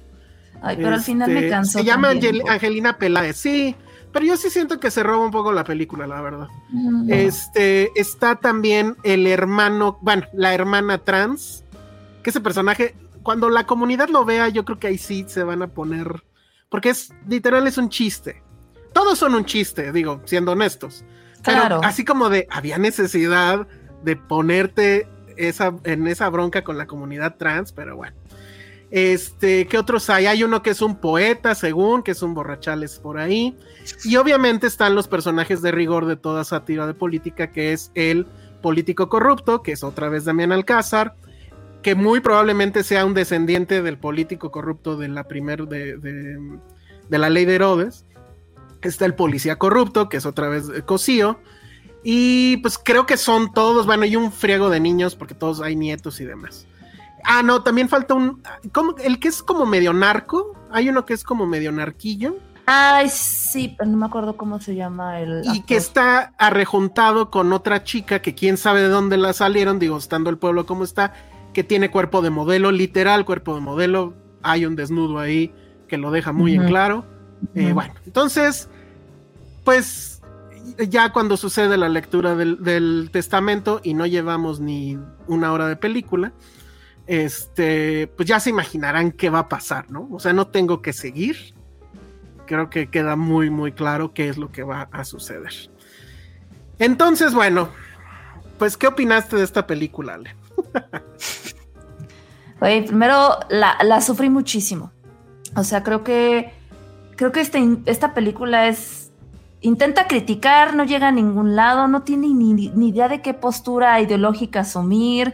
El elenco, que ya lo dijimos, este, creo que está hasta un poco desperdiciado, no hay carisma. Y creo que lo que creo que mi principal problema, además de todo este sinsentido y la mala dirección, es que son estos chistes que ya no creo que sean acordes a la época. O sea, como que ya son viejos, ¿sabes? O sea, es el, el, el- el- como lo mencionaste, o sea, el corrupto con el pobre y la familia, que es una, pues, son, es un circo. O sea, ya son chistes que de plano ya caen como en el, en esta onda repetitiva que no, que no llega a ningún lado, a ningún sentido. Este, no sé en qué, en qué mente eh, esta onda de, ay, la secretaria que se acuesta con el jefe, jiji". o sea, eso ya no es divertido, ya no está cagado, o sea, basta, basta, basta, basta, ¿no? Y, y al final como que ya bien, porque sí vi algunas notas de la alfombra, la verdad es que sí vi la alfombra, este, me dio mucha, ustedes saben por qué andaba como muy curiosa de qué hacía Sony para la distribución. Y sí, sí escuchaba eh, como, como entrevistas de, de, de Luis Estrada diciendo que, wow, esto, esto es increíble, la tienen que ver, porque ahora sí, ah, bueno, ah, en una parte también Alcázar dice, a ver si ahora sí este López Obrador entiende y, y le queda el saco y no sé qué, yo así de, uy, es que ni siquiera, creo que hasta inclusive la película es cobarde porque ni siquiera lo ataca, o sea, como que no va directamente, no es- ataca Totalmente. a mí, sí, pero, güey, como que te faltaron para atacar lo que supuestamente tú ibas a atacar y es como, güey, pues, ¿qué, ¿qué pasó aquí, no? La película se alarga muchísimo, este... Escuchas esta premisa que tú, que tú nos contaste ahorita de qué va la película y creo que sí es como, ah, mira, ¿no? Tenía potencial la idea, la historia, pero es una, o sea, tenemos como media hora de la tragedia de la familia pidiendo el dinero y es como, güey, please, please, arráncame el cerebro y que me decidan los ojos, ya no quiero seguir viendo esto. O, o sea, todo el tiempo que se tarda y que tiene que tardarse, vamos, Todo, en presentar a la familia. No, O sea, a ver, eso es se lleva una hora fácil. Sí, yo creo que la primera hora es, es, ya lo convenció de ir al pueblo. La primera hora. Ay, hasta me enojé. Este, y ya que llega también es como, ok, pres- imagínate, preséntate a un, cada uno de los hermanos, que son como 12, y la historia de cada uno de los, es como, güey, no, por favor, no es necesario. De verdad, no era necesario. Y sí, Y es- los estaba- chistes, los chistes son tan básicos. Los chistes, sí, sí, sí. Y a veces como que siento que glorificaba la, pro- la pobreza y de repente la criticaba y de repente pues termina siendo el pobre es pobre porque quiere, ¿no? Exacto, sí, sí, Y, sí. y como que digo, güey, ¿qué es esto? Chale, ¿qué está pasando? enojada, Penny. Y lo peor de todo es que es que sí he estado muy, muy curiosa con esta película, insisto. Y se veo muchos medios importantes que están diciendo, no, el mejor trabajo de Luis Estello, neta, o yo estoy mal. No, no, eh, o sea, en Reforma le dieron un espacio enorme y el... Sí, no sé si es el de proceso gente. Mira, que proceso lo haga, dices, bueno, pero es Reforma. Y, y es que, bueno, no sé, a ver, te dejo acabar y ahorita... sí. No, y bueno, y también, eh, también Alcázar siento que ya es un refrito del mismo personaje de pinche siempre, perdón que lo diga, pero ya es como, güey, ya, ya te vi mil veces haciendo el mismo papel, el mismo. O sea, creo que son demasiados errores para tres horas y cacho de película que de verdad, no, yo creo que esta es la primera película del año que si digo, no, la recomiendo, por favor, ahórrensela. Ok. No sé, si quieres, ve contando para que me vaya acordando. Sí, sí. Mira, ahí, ahí- ahí les va. O sea, el gran problema es este. O sea, hemos visto lo que ha hecho Luis Estrada. Y lo podemos acusar de todo, o lo podíamos haber acusado de todo antes, excepto de ser cobarde. O de ser tibio, porque ese es el gran problema de esta película. O sea, ya nos aventamos la ley de Herodes, el infierno, este, un mundo maravilloso. Este, ¿cuál era la otra? La de Peña La Nieto? dictadura perfecta. La dictadura la perfecta. dictadura perfecta. Y en todas ya sabíamos de lo que se trataba. Es Luis Estrada pegándole durísimo al gobierno en turno. Sin piedad. Puede que sin tino, pero sin piedad. O sea, caricaturizó a Peña Nieto, puso un personaje que era básicamente Peña Nieto. Este eh, criticaba a Televisa, a Loret por lo del famoso montaje, todo lo de Fox, todo, todo, todo. Ay, en, No en había- este medio disque vuelve a criticar a Televisa en una parte, ¿no? ya ni me acuerdo. Pero bueno, el tema es, digo, las películas podrían haber sido buenas, malas, pero el tema es, él no dejaba este títere con cabeza. Y entonces tú dices, en un sexenio como este, donde las cosas ya están muy claras, donde ya no hay espacio para decir, pues a lo mejor se mejora esto, porque ya le queda un año a este gobierno, ha sido un fracaso, y, y- y- y estuvo la pandemia y todo, o sea, había tantas cosas que criticarle, y entonces Estrada decide que en esta ocasión no va a criticar al sistema, ni va a criticar a un político en, en particular, ni a un partido en particular. Lo que va a hacer es criticar a la sociedad mexicana en su Exacto. conjunto y le va a decir, en resumen, pues es que ustedes están divididos. Y para ello, además, agarra todo el arsenal de insultos, de palabras, de frases de López Obrador y se las pone en la boca a sus personajes. Entonces tenemos al- a, los pobres diciéndoles esos pinches fifís, a los ricos diciendo esos pinches chairos, no que su pinche presidente los iba a ayudar y no sé qué, bla, bla, bla. Y entonces ahí es donde dices, oye, no puede ser. O sea, quiere quedar bien con Dios y con el diablo. Y eso no se puede. Ah, esa es frase no. de mi mami. Pues sí, sí, es frase, ajá, pues Frase sí, de mamá. Pero es una Sí, frase pero muy muy- contundente. Es una es que no- frase muy importante y poderosa.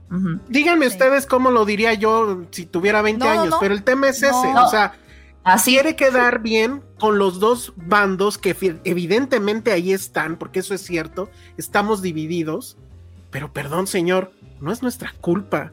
Todos los días en la mañana un tipo que es el presidente se pone a decir que los periodistas esto, que si marchaste el domingo eres tal, que si marchaste en la otra marcha eres otra cosa, y todo el tiempo está dividiendo, es él. Digo, podremos, podemos, eh, podríamos ponernos muy filosóficos y decir, bueno, en el fondo somos nosotros porque nos dejamos engañar, ok, pero pues esto es una caricatura y no hay problema con que él haga caricaturas. El problema para mí es ese, que casualidad que ahora que su crítica era más, o sea, todavía más necesaria, creo. Porque digo, hacer una caricatura de Peña Nieto, pues no está difícil, ¿no? No. O sea, todos los días, en todos lados, hacían caricatura de Sí, de- la cagaba muy cabrón. ¿no? Pues sí, la cagaba muy cabrón, entonces, pues dices, bueno. Pero, pero hacerla de, de, de Andrés Manuel, pues sí se requería, pues, coraje, ¿no? Y no lo hace, la verdad es que no lo hace.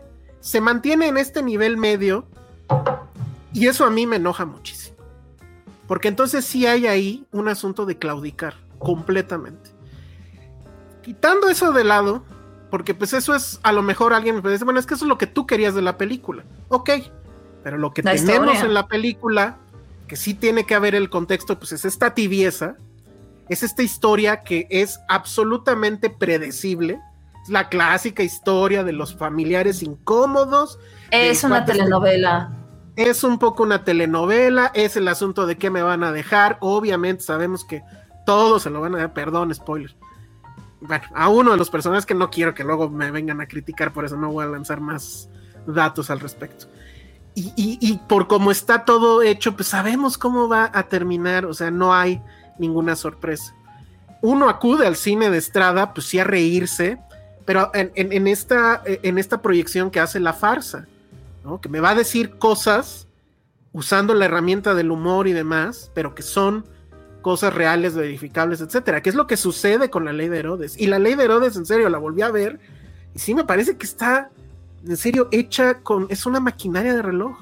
Todo lo que dice es grandioso y es este asunto cíclico de que inicia justo con el otro alcalde que se va por lo mismo, por corrupto y no sé qué, y llega el nuevo, y al final va a llegar otro, y así hemos estado sexenio tras sexenio en este país. Esas anotaciones tan brillantes, no hay una sola anotación de esa altura, no hay ninguna anotación. O sea, la única anotación es, y eso lo decía Ale, los pobres están jodidos porque quieren.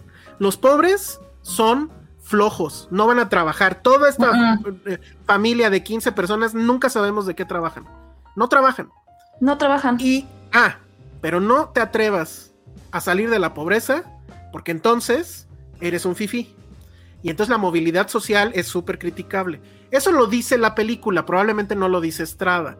Pero vamos, o sea, eh, eh, no hay a dónde hacerse entonces. No, pues no. O sea, somos este país donde si eres rico eres culero y donde si eres pobre eres flojo. Exacto. Uf. o sea, necesitamos tres horas, además, tres horas y cuarto.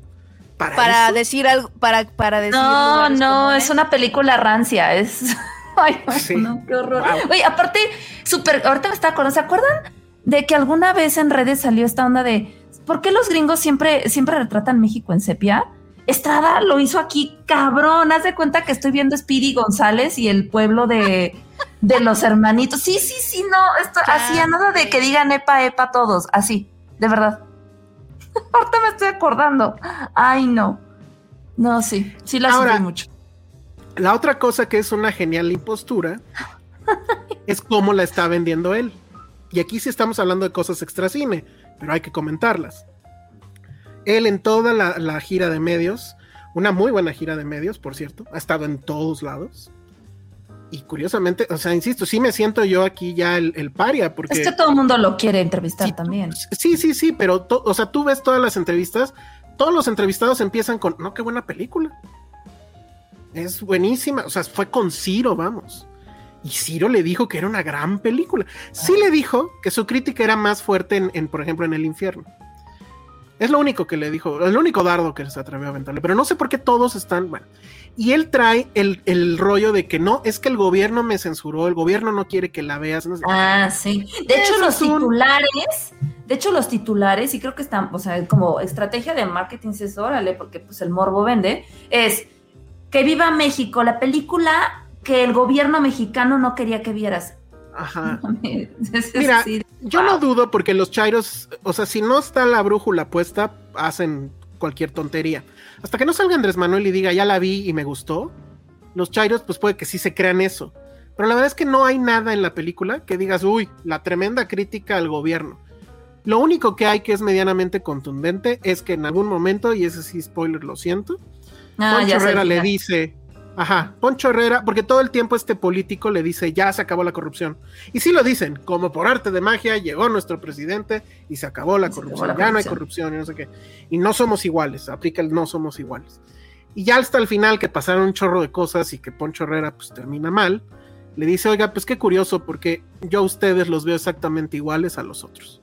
Eso es lo esa es la única línea donde sí hay una crítica directa que ya ni siquiera es este asunto como pues lo que se veía en la ley de Herodes, que veías este hombre abriendo la constitución y, y bueno, y arrancándole hojas porque no le gustaban, o ahí guardando su dinero, ¿no? O atrás de la foto del presidente alemán, que ahí tenía también su guardadito. Es esas cosas que son más de cine, pues, este, pues estaban más padres que simple y sencillamente un personaje a cuadro diciendo, pues es que ustedes son iguales que los otros, ¿no? Y la otra es un, un espectacular que se ve en algún momento donde se ve a Andrés Manuel y sugiriendo que se va a reelegir en 2024. Cosa que francamente yo creo que en estas alturas ya es imposible. Pero vamos, o sea, esas son las grandes críticas a, a este gobierno. O sea, imagínate que una película, en la película de Peña Nieto hubiera dicho, no sé, es que ustedes son corruptos. Esa es la gran crítica, por eso se va a enojar el gobierno. Yo no creo.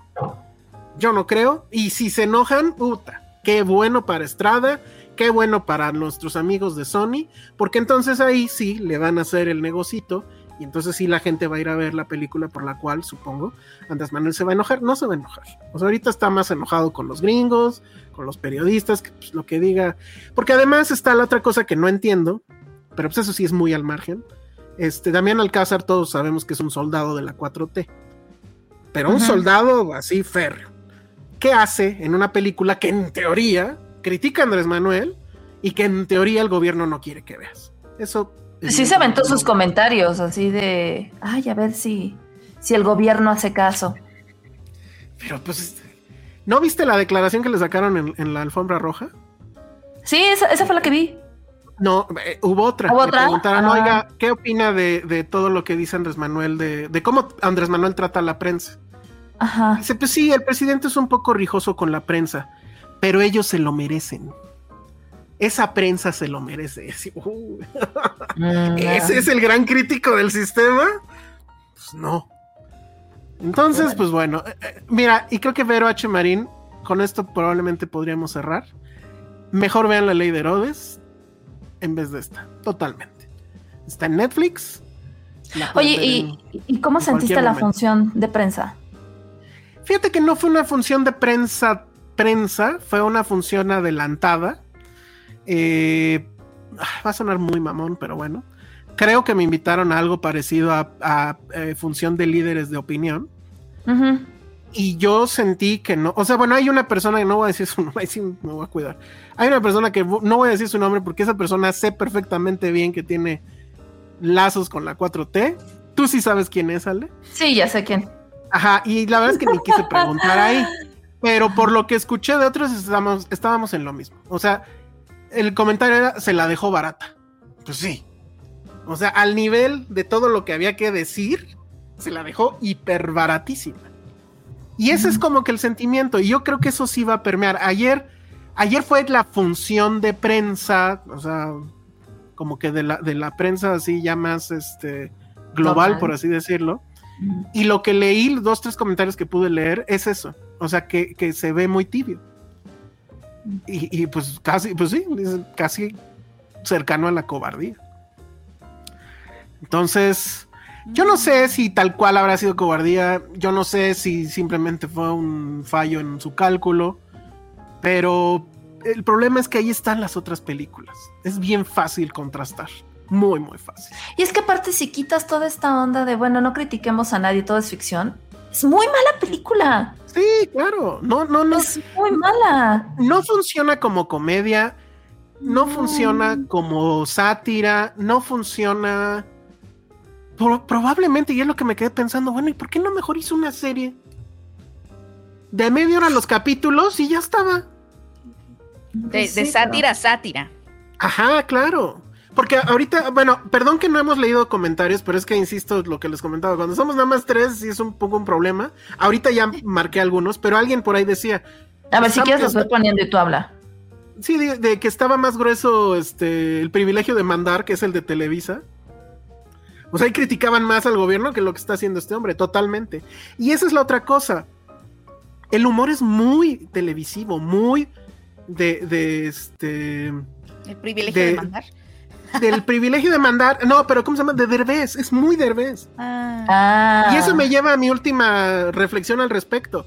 Con Triangle of Sadness y con esta, ya estoy empezando hasta a revalorar a, Verde, a Derbez.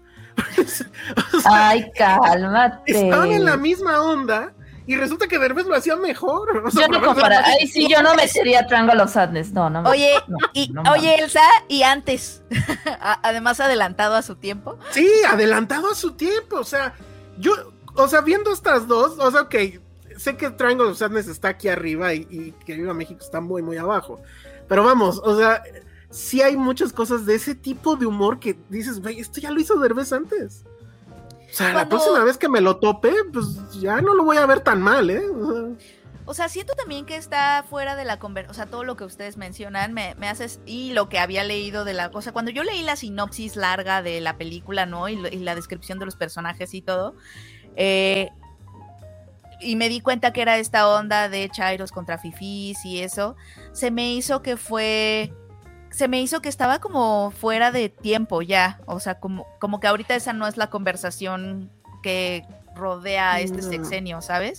Eh, ni, ni las críticas que se le hacen tienen que ver ahorita con eso. O sea, es que ya después de el ejército espía, o sea, como un montón de cosas claro, que ya claro. la militarización, o sea, como que siento que lo de la conversación de Chairos y Fifís es como tan 2019, o sea, no sé, me dio esa sensación de han pasado ya tantas cosas, ya ha ido como tan increchendo lo que ha pasado en la pan, eh, empezando por la pandemia, la militarización, lo de la prensa, o sea, estas conversaciones mucho más álgidas alrededor del sexenio que ya se sentía un poquito fuera de de momentum la crítica de la polarización, ¿no? Que era algo que, bueno, que se hablaba mucho de este sexenio, que también el, el presidente estaba polarizando y ya sabes, o sea, se quedó como en la película en el tema de la polarización, me da la, me da la impresión, o sea, sin verla, me daba ese Sí. miedo cuando la leí que dije, pero pues creo que eso ya no es, o sea, sí, claro, es un problema que vivimos, pero no, no sé si sirva como para hacer un- una crítica filosa. Yo creo, yo creo que sí es, o sea, sí es un problema, probablemente sí es el problema más importante, porque si a alguien le ayuda la polarización, pues es al gobierno en el poder, sea quien sea. Claro, pe- pero no hace esas conexiones, ¿no? No, exacto. No. Nunca hace esas conexiones. Nada. Ya. O sea, nunca dice es el presidente el que polariza, no. Asume que pues sí, porque sabemos que él es el que trajo las palabras fifi y bueno, la de Chairo pues fue del otro lado, pero vamos, que él, o sea, toda esa verborrea que usa el presidente la usan sus personajes. Y eso me parece que es peligrosísimo. O sea, es, Pero además, es asumir ¿con qué que lo que dice es real. ¿Y con qué fin? Exacto. ¿con qué fin? Porque si es un fin acrítico, es cuando dices, ¿pero para qué? O sea, ¿por? ¿Y por qué O sea, te estás volviendo horas? casi cómplice, exacto, y luego tres horas. Ra- A ver, rápido, Ericito dice, la pregunta aquí es, ¿Nuevo Orden o Viva México? No tiene nada que ver, pero como película... Yo no vi pues, ni nuevo orden. Digo, como película, pues definitivamente es más interesante Nuevo Orden. La podemos criticar todo lo que queramos, pero creo que sí es más interesante, ¿no? Este... mm, Lo del privilegio de mandar. Poncho Reda, si vas a hacer estas cosas, mejor regresa a RBD. Le preguntaron en la, en la alfombra roja sobre RBD y se enojó. Contestó de ¿Se una enojó? manera su- Contestó de una manera súper irónica, culera. No Le dijo, sí, les dije que vinieran, yo creo que ahorita vienen y nos toman una foto.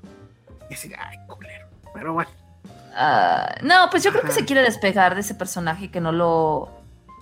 Pues no lo sepulten en. Ay, el de RBD, o sea, ¿no? Pues tú, no, no, ya, too late. que lo está haciendo bien. Él, él creo que su Sí. actuación fue lo mejor. Sinceramente. Él y la viejita, yo sí me quedo con la viejita. Y en su, en sí. su mente seguramente también fue de este va a ser un hitazo y voy a voy a consolidarme como actor. Vamos a ver. Puede, puede que eso sí pase, la verdad es que que sí lo hace muy bien. era- Puede que a la película le vaya fregoncísimo y nosotros solo Sí. somos aquí dos personas criticando algo. Digo, nuestra palabra no es ley. Entonces, Tres, Pero porque también, ya también, le dio. tam- también puede ser, sí, yo así Ah, con sí, tres. porque no la he visto, pero puede ser, pero puede ser, eso sí pasa, o sea, puede ser que la película sea mala y que le vaya también muy bien taquilla, eso lo vemos todo el tiempo. Sí, claro, claro, claro. sí. Dice Leon Kane, le- la ley de, lo- de Herodes es atemporal y con los pantalones bien puestos. Totalmente, totalmente. Ay, Totalmente. no, el hecho de que, sí, el si hecho de que sea le va a dar temporal coraje. y de que, y de que en 2020 sigamos como, "Ay, sí sucede, es súper triste. Sí, es muy triste. Dice Diego Martínez, la familia Peluche o que viva La México, familia la familia Peluche. Peluche. Duraba menos, duraba menos. Duraba menos. Quítale los comerciales y duraba mucho menos. Sí, sí, sí, sí, ya te aventaban el chiste, te reías, se acabó aquí. No, no, no. Pero bueno, ya. Ya, Pues sí. ya pasó el trago amargo, ya cumplimos. Ya. Sí, y, y bueno, ya veremos venir las críticas porque sí, sí, este que pareciera un nado sincronizado entre los medios me llama mucho la atención. O sea, los Sí, medios grandes están muy elogiosos con él, con Luis Estrada y con la película. Yo no entiendo. Pero pues no sé, a lo mejor si hay algo ahí que yo no estoy viendo. ¿Quién sabe? ¿Qué, qué es una buena pregunta. ¿Qué opina Arturo Magaña? No sé. Ah, eh, Eso sería interesante. Cierto, ya en fin. vio. Sí, ya la vio. Creo que ahí estaba ese, es- es- ese día, no sé. Pero bueno, dice Monse que Poncho Herrera es el que más lejos ha llegado, entonces lo perdonamos. Ay, pobre Poncho. No, él, él, él sí me gusta. Ajá, sí, siento que lo está haciendo bien. Sí. Y su serie, su serie Es del malo. exorcista era chida. Lo, lo hacía muy bien en el, en el exorcista. Bueno, pues ahí está. Este. ¿Tuviste algo, Penny, o, o me sigo? O sea, es que vi, vi cosas de filming latino. Ah, eh, he tenido que estar viendo películas mexicanas. vi una de María Yay. Félix, La Cucaracha. Ah, y Ah. otra de Alejandro Jodorowsky, Ah. Tanta Sangre. Uh. Este, Yo vi el no, compadre Mendoza justo por eso. El compadre Mendoza es muy buena. Es muy bueno. Es, que justo porque él era un personaje que quería quedar bien con los zapatistas y con los federales. No, Fernando de Fuentes era una era un visionario, o sea, cuando nadie criticaba la revolución y esos tiempos, Fernando de Fuentes. Este, y pero sí he estado he tenido que estar viendo esas películas. Vi La cucaracha, vi ¿Cuál les recomiendo? Ah, les recomiendo Ah, en en Filmi Latino hay una que se llama Paso de Cojo de Luis Alcoriza. Que Mm. está bastante, está buena. O sea, la van a ver y van a decir, ay, no, otra película donde los hombres hablan así, vieja, vente para acá, ¿no? Ya sabes, y pistoleros y todo.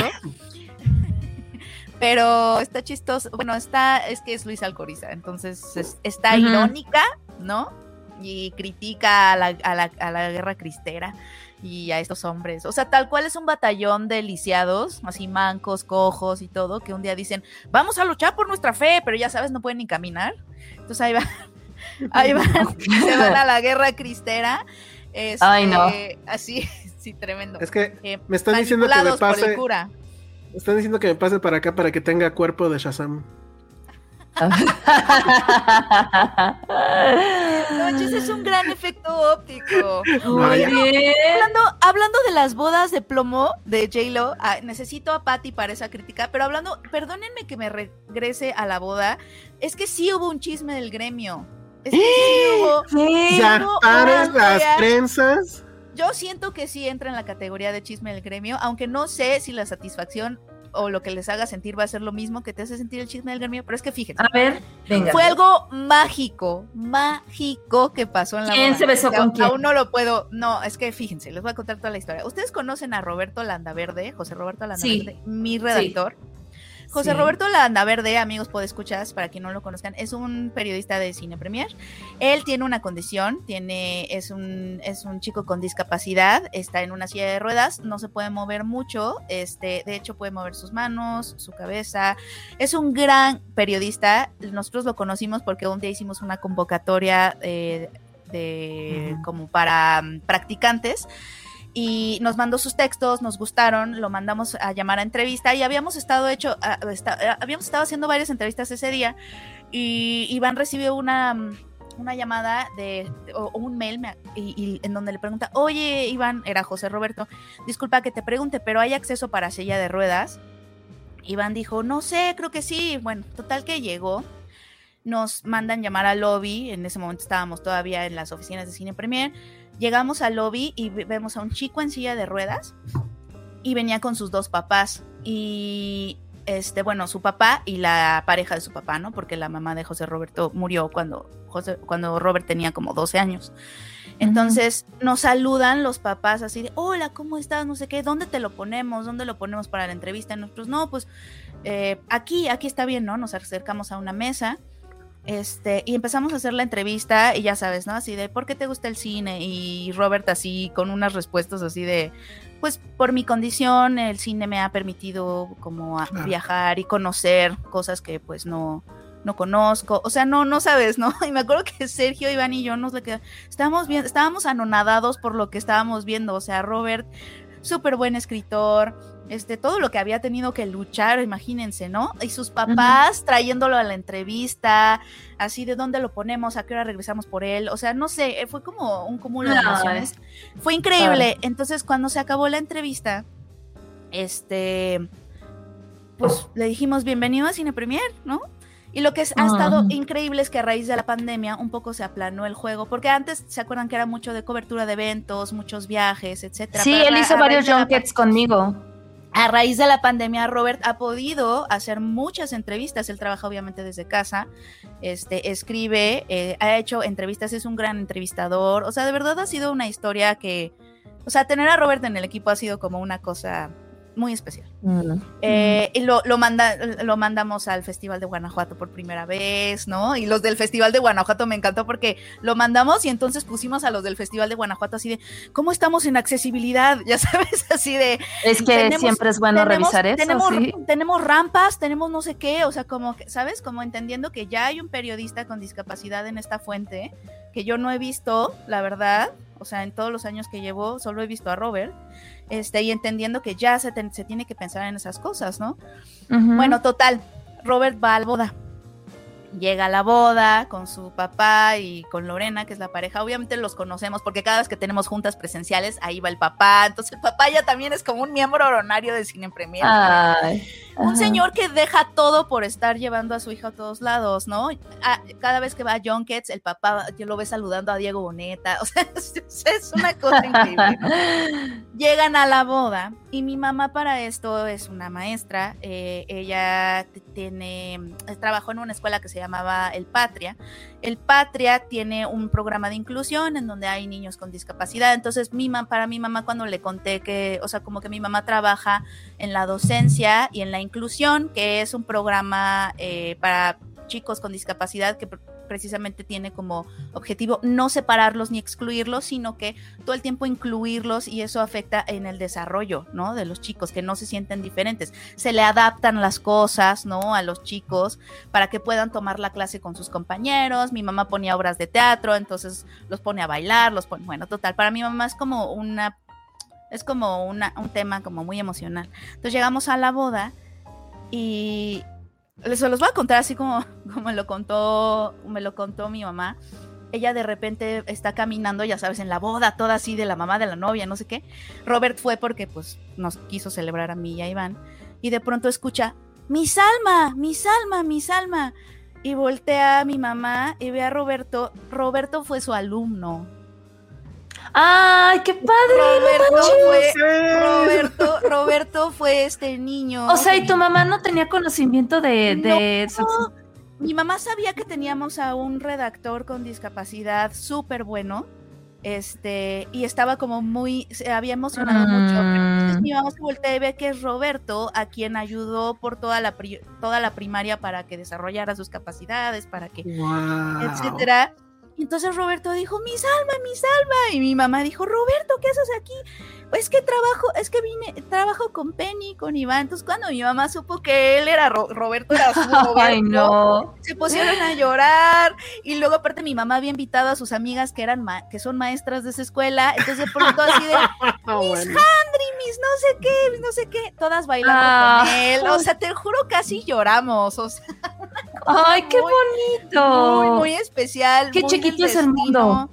Muy del destino, muy así de mi mamá llorando así de yo sabía que lo ibas a lograr. ay, no, no, no, una cosa muy este No. muy emocional, muy emotiva. No sé cómo Ya se hasta quiero llorar contar yo. esta historia. Te juro, mi mamá llorando, este, obviamente mi papá, o sea, y, y Roberto así, no puedo creer que seas la mamá de Penny, de Iván, este, sí, no, sí estuvo, estuvo muy, Wow, qué increíble. estuvo Qué muy mágico. historia. Muy mágico, sí. Como, como dijiste que era chisme del gremio, pensé que iba a ser que él había encontrado novia en la Sí, boda. es un chisme, es un chisme diferente, pero No, yo pensé que iba a haber algún escándalo.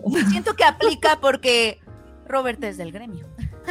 Totalmente, Sí, sí, no, claro. qué cosa, qué increíble, qué padre. Sí, está bien Lea- padre. léanlo y síganlo, porque además está en su, tiene ya un programa con Saraí Campeche en el canal 11, Órale. los domingos en la mañana, donde habla de cine. Ok. Ay, qué fregón. No lo hubieras presentado. Yo, es que ¿dónde lo vi antes? Yo sí los saludé y tengo foto con ellos. Bueno, tengo foto con Ah. todo el equipo de Cine Premier. No, ah, es que siempre se- salgo, seguro, no la subí seguro, porque no- me da pena. Seguro nos está viendo y, y me da pena, pero no me acuerdo el nombre, pero hay uno de tus colaboradores que hemos estado en los últimos festivales, siempre me saluda y ahí en la boda también saludó, que de hecho me contó que creo que se les quedó el carro a medio camino. a- a Ay, no. Ajá. No, sí está Pero cañón. bueno, son, sí, pero, pero a, a él, a, a- a Roberto, no, no lo, o sea, bueno, lo conozco, lo he leído, Ay, pero te no lo voy a lo, presentar. no lo- sí, Lo podemos invitar un día al podcast. estaría padre. Que venga y nos bueno. comente cosas. Sí, no, es muy Mira. bueno, la verdad. Aquí Lo estoy de colada. Sí, ahí está Robert, ahí está. En, en la silla de ruedas. Sí. Sí, ahí está todos. No, Robert. Está bien verdad, padre es esa foto. cosa- Sí, Robert. Está es buenísimo. Ah, mira, una muy buena pregunta. ¿Cuál es su Twitter? ¿O no tiene Ah, Twitter? Porque es... Sí tiene Twitter. Ahorita se los paso en este momento. Porque ya murió mi celular. Ay, no me como, acuerdo. como es un ser de paz, no tiene de- Twitter. No. eh, no, sí, tiene. Sí tiene. Sí. Or- ahorita se Entonces es un ser de guerra. Muy bien. ¿Cómo, cómo, se, ¿Cómo es Penny su nombre? Es Eh. Roberto que la la ay, Robert, es José Roberto Landa Verde y su Twitter es arroba Josie es J-O-U-S-Y-L-A-N. ah, sí. Josie Lan.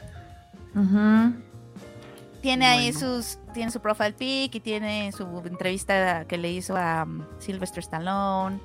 Este, Órale. Sí. Sí, sí está padre.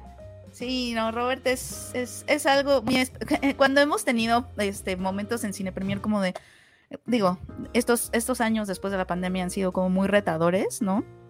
Cuando hemos tenido momentos de querer tirar la toalla, ya, y ya, y ya no dedicarnos a ellos nunca más. Este Vender tortas mejor.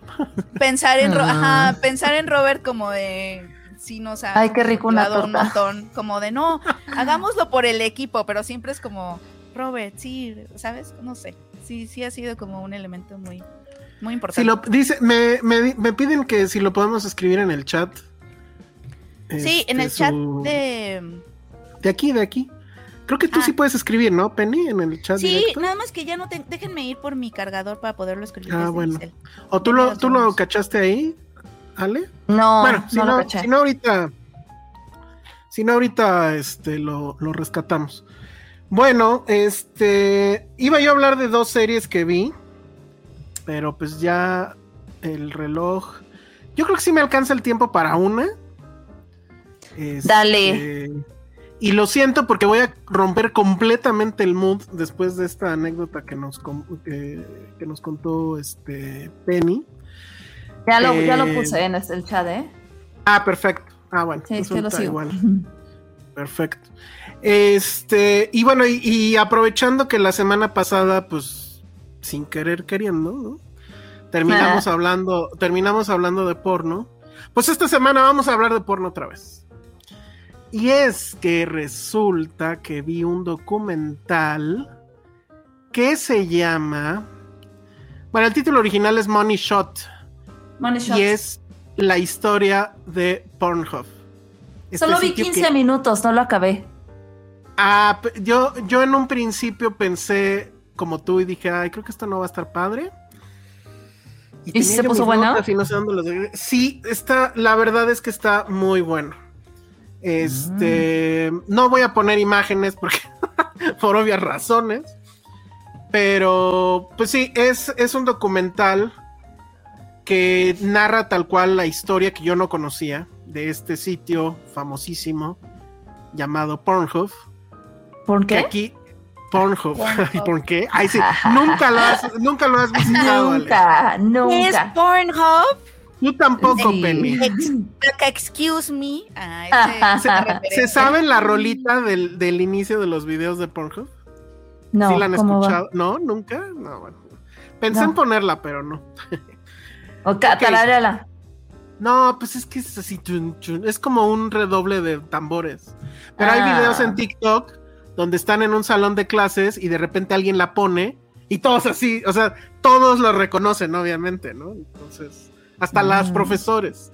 Y sí es así como de... "Ah". Pero bueno, exacto, es, es la intro de, de- de- del no por.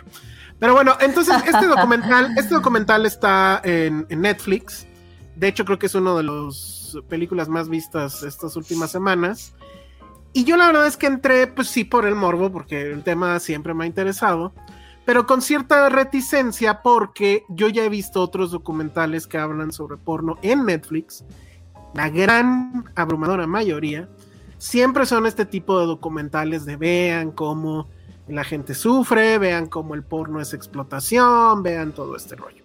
Yo evidentemente creo que, o sea, sí, puede que haya ciertos lugares o ciertas empresas que se dediquen a la explotación, pero también creo que el porno, pues es, o sea, no, no inherentemente lleva pegado explotación en, en la definición. Entonces, yo pensé que iba a ser de esos, pero lo primero que también vi y por lo cual dije, bueno, sí lo voy a ver, es que está dirigido por una mujer, cosa que creo que es muy importante para, lo, para el, el enfoque que le va a dar al, al documental. Ella no tiene una gran filmografía, se llama Susan Hillinger, ha hecho cosas en televisión, que son también documentales de televisión. Tiene, ella es la eh, productora, me parece, no sé si también directora, del programa de, de tele de Morgan Spurlock. ¿Se acuerdan de Morgan Spurlock? No. Él era el de Super Size Me. El tipo este que comió hamburguesas como loco durante no sé cuántos días, pues para demostrar que las hamburguesas de McDonald's pues son efectivamente una muy mala idea, ¿no? Ese documental ya tiene mucho tiempo y creo que sí ganó el Oscar. Pero bueno, entonces, este, pues habla evidentemente de la historia de Pornhub, que eh, creo que es interesante, yo no la conocía, el sitio fue creado por unos estudiantes en no sé qué este, universidad por ahí. Cuando se empieza a volver popular, lo venden a otro individuo. Quién sabe, tampoco, creo que lo mencionan cuánto fue la millonada, pero bueno. Y este. Y este otro individuo que lo compra hace un movimiento que lo vuelve un boom. Y es, este cuate sabía lo que era el SEO.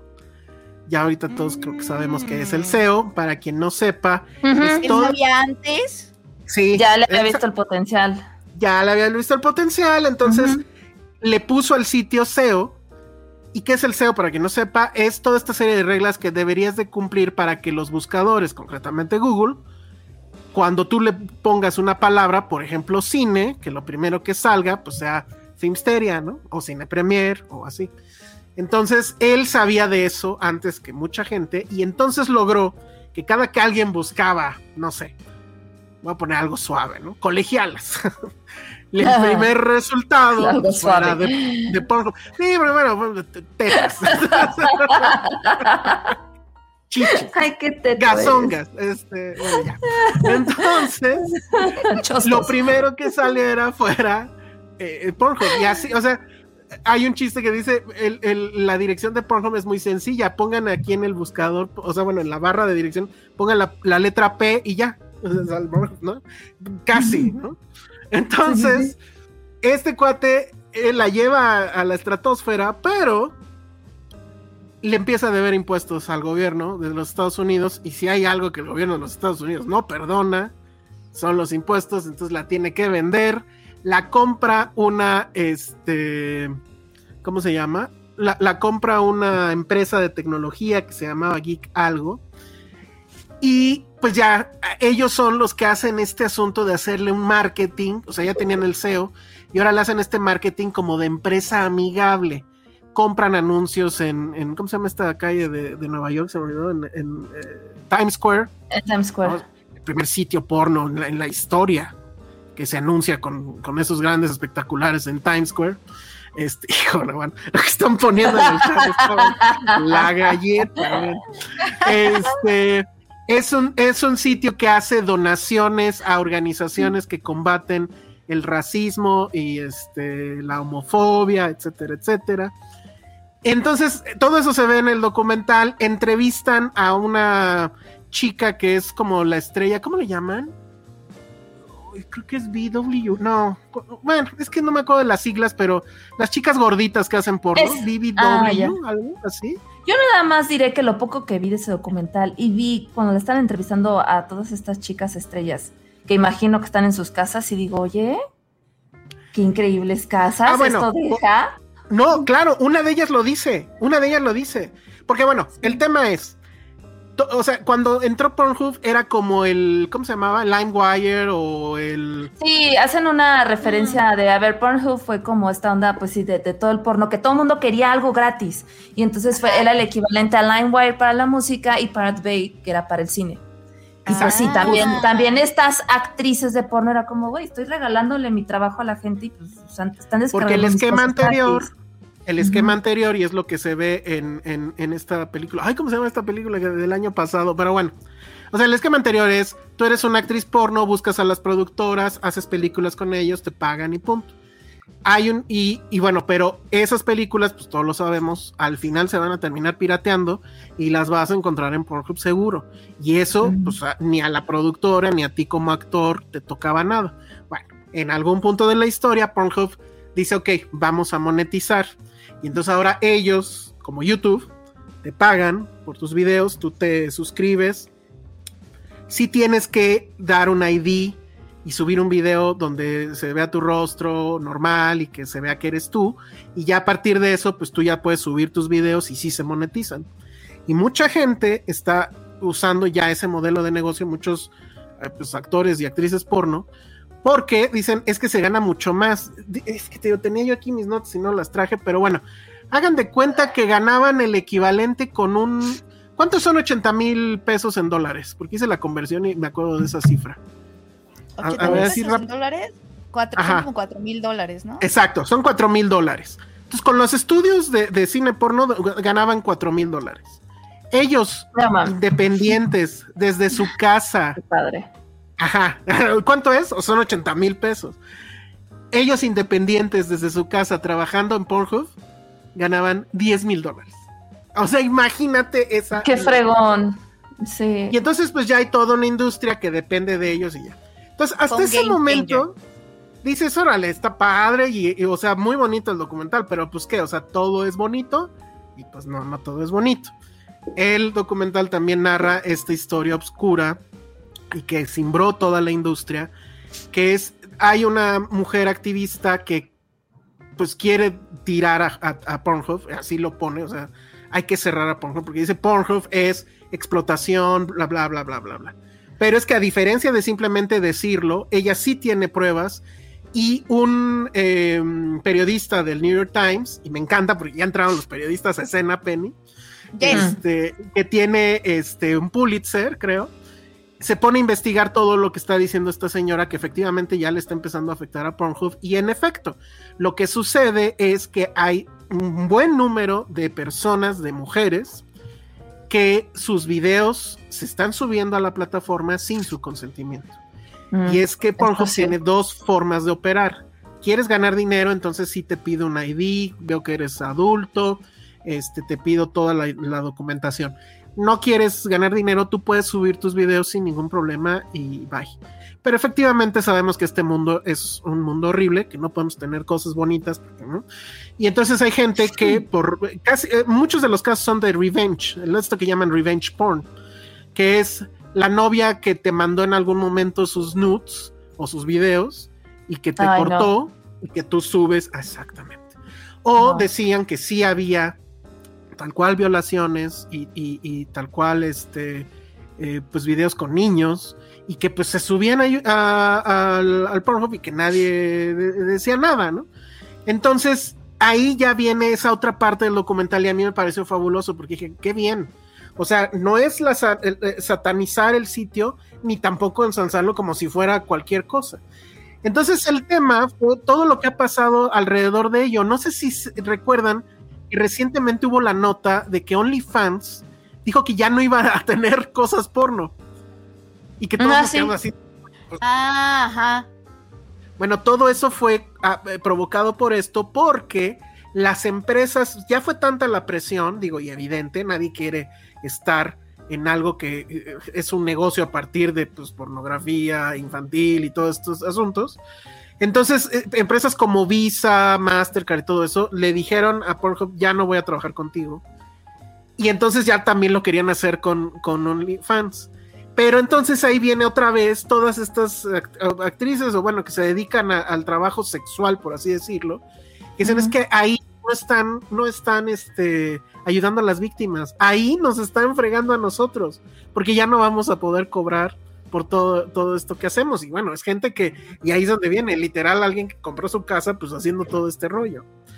Digo, ahí no va a faltar la opinión de pues, que se dediquen a otra cosa, que sí trabajan, no, no me voy a meter en ese tema. Pero me gustó mucho el documental justo porque se ve el- los claroscuros del asunto y evidentemente, pues sí hay un tema ahí con Pornhub. No debería de permitir eso, pero son muy laxos y eso es lo que se le critica. O sea, ¿por qué no? Si ganas tanto, y en serio, son miles de millones de dólares al mes lo que se lleva a la empresa. ¿Por qué no poner más gente checando los videos? ¿Por qué no prohibir que suban videos de manera anónima? ¿Y por qué no eh, este, eh, prohibir que se bajen así tan sencillo? Y entonces todo eso viene en el documental. A mí la verdad es que me pareció muy, muy bueno. Porque sí te muestra cosas que pues a lo mejor no se conocían, aunque muchas obviamente fueron noticia en algún momento, pero pues que creo que sí es interesante saberlo. Porque justo creo que al final el documental lo que, como que la conclusión del documental es todo aquel o toda organización, por mucho que tengan los casos y esto, que, que su pretensión sea borrar Pornhub o borrar todos los sitios porno de internet, pues, o sea, su bendición y nunca lo van a lograr. Y ese no debería de ser el objetivo. El objetivo debería de ser efectivamente que no se permita que estos sitios sean utilizados para estos fines. Porque además lo que decían es eso, dice, si ya no nadie va a poder monetizar y todo eso, encontrar a, a- a los que cometen estos crímenes va a ser mucho más difícil, porque al menos así sabes de dónde lo subieron, etcétera, etcétera, y ya te da una pista. Pero si no, pues eso lo van a seguir haciendo de una u otra forma, porque pues sí, o sea, prohibir por prohibir, pues nunca ha sido la mejor de las ideas.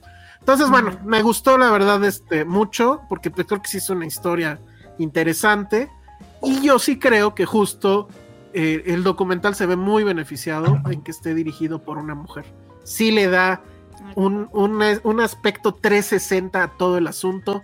No cae en el asunto de, ay, alguien piense, ¿no? En, en- la moral y eso. No, no, no. O sea, sí, hablemos de todo, de lo bueno y lo malo y pues de lo terrible, ¿no? Y, y- y, pues sí, subraya mucho lo, lo terrible de este asunto, ¿no? Entonces, bueno, pues ahí está, se llama, Show bueno, en inglés se llama Money Shot, Money Shots. eh, y aquí le pusieron el clímax del millón, terrible, terrible. El clímax del millón. O sea, nada que ver, nada, nada que ver. Pero bueno, sí saben que es el Money Shot.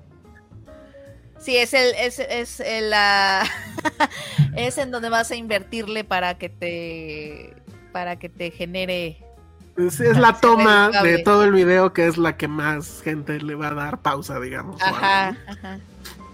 La Muy que más te va a redituar de cierta forma. Así es. Que alguien piense en las actrices, no por dicen aquí. No por.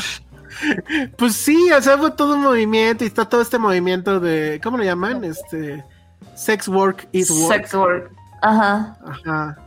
Entonces, este, pues sí, hay mucha gente que ya depende de, de esta economía, ¿no? De la economía de OnlyFans y demás. Pero este, sí, la verdad es que muy bien, muy, muy, muy bien. Me gustó que sí cubre todos los aspectos. Eh, está, está muy bueno. Pero en fin, eh, pues ya nos vamos.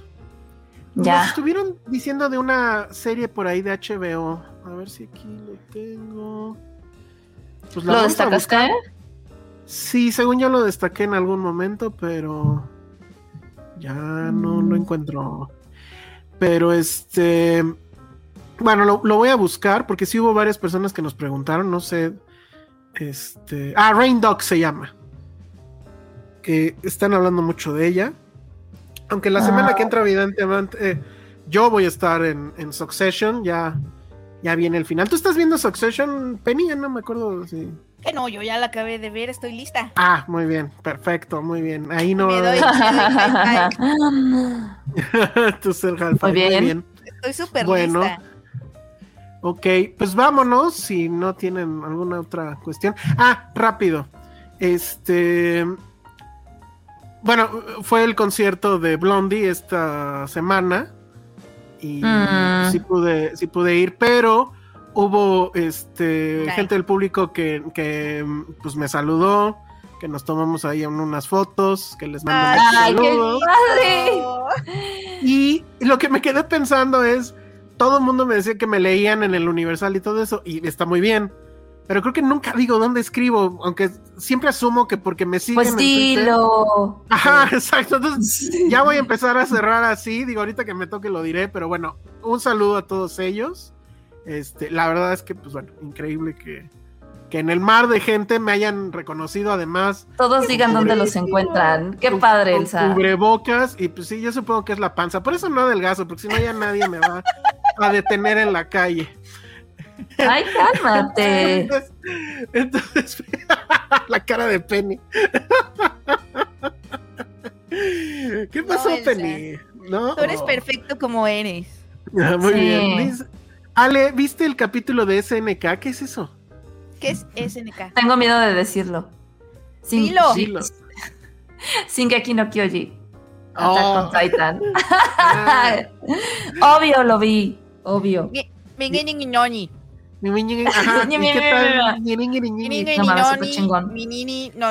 Obviamente ya sé qué va a pasar y eso me caga y me da coraje y cada que lo recuerdo les juro que me hierve la sangre, pero sí, este, está cerrando muy fregón, esperemos ya que en octubre, que es cuando sale la segunda, octubre, noviembre, no me acuerdo bien, sale ya la segunda parte y ahora sí final, final de, de esta serie tan increíble que ha durado años. Empezó en 2013, imagínense. Wow. Ok. Bueno, ahí hay un comentario de Iván Bam que no voy a leer, pero él, él este, eh, fue una de las personas que, me, que nos saludó ahí en el, en el concierto. Bueno, obviamente iba con Patty y también. Ah, Ya lo estoy Mm. pensando. Yo más bien creo que a quien querían saludar era a Patty, no a mí. Eso explicaría muchas cosas. ah, ¿verdad, Penny? Ahí sí no dijiste nada. Es que Ah. Patty también es muy increíble. Bueno, pues ahí está. Ya deberías de tener tu podcast de cosas ñingiri ñingui. Pero es que siento que no veo tanto, o sea... De cosas mingiri ningiri. Sí, es que imagínense, de por sí todo lo que tenemos que ver para, para platicar con ustedes en Filmsteria, más lo de la chamba, pues no, o sea, no, Sí. no me siento tan especialista como para discutirlo, así tener un programa específico, pues la neta no. Oigan, y, ya- y ya ahora Es sí el les juro que ya con esto. capitalismo, es el capitalismo el que capitalismo. Sí, nos maldita sea. todo lo que Que no- queremos ver. Que nos hace jugar su juego. Que no, nos hace Exacto. jugar su juego de, de tener dinero para comer. Sí, No, de y- y trabajar para para, comprar cosas- dinero y poder comer y comprar juguetes. Y comprar juguetes. Ese es el problema. Y tarot de Este- gatos. El tarot de gatos. Ah, el tarot de gatos tiene que regresar. Oigan, Sí. rápido, porque obviamente mucha gente nos estuvo preguntando por John Wick. Muy Ah. sencillo. No nos invitaron a la función. Si no nos invitan a la función, pues como carambas la vamos a ver. Quiero pensar que voy a tener vida este, y tiempo para verla el fin de semana, pero no aseguro nada. Entonces, si ustedes Ay, la igual y yo me lanzo el viernes. Sí, Yo Ay, no pude ir a las funciones. No las Ah, hagan bueno. a las 12 del día, amigos. Bueno, eh, eh, al, al sitio de Filmsteria, bueno, al correo de Filmsteria no llegaron, a mí no me llegaron, entonces pues lo siento. La verdad es que, o sea, evidentemente todos queremos siempre ver a John Wick, pero no estoy Sí. particularmente emocionado, digo, ya sabemos de qué va, ¿no? Dicen que sí está bien fregona.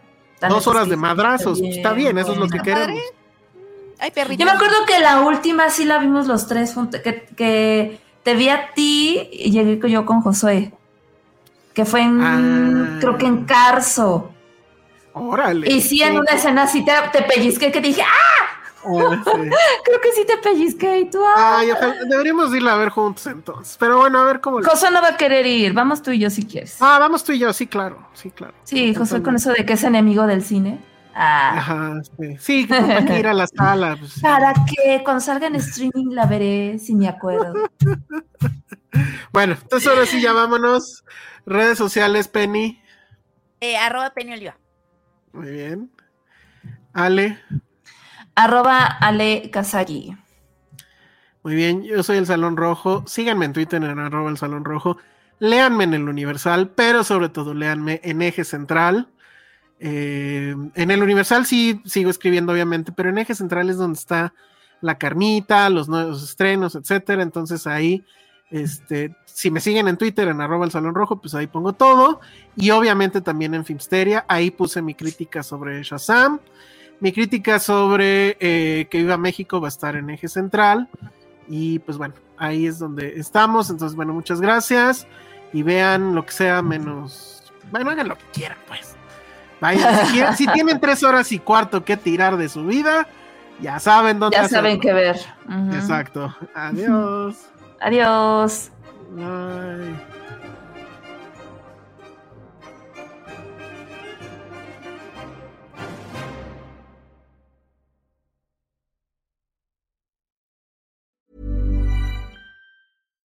If you're looking for plump lips that last, you need to know about Juvederm lip fillers. With Juvederm Volbella XC and Juvederm Ultra XC, your lip look, whether it's subtle or bold, can last up to one full year with optimal treatment and no additional maintenance. Find a licensed specialist and see if it's right for you at juvederm.com today. That's J U V E D E R M.com. Add fullness to lips in adults over 21 with Juvederm Volbella XC or Juvederm Ultra XC. Do not use if you have severe allergies or a history of severe allergic reactions, or if you're allergic to lidocaine or the proteins used in Juvederm. Tell your doctor if you have a history of scarring or taking medicines that decrease the body's immune response or that can prolong bleeding. Common side effects include injection site redness, swelling, pain, tenderness, firmness, lumps, bumps, bruising, discoloration, or itching. As with all fillers, there's a rare risk of unintentional injection into a blood vessel, which can cause vision abnormalities, blindness, stroke, temporary scabs, or scarring. For full important safety information, visit juvederm.com.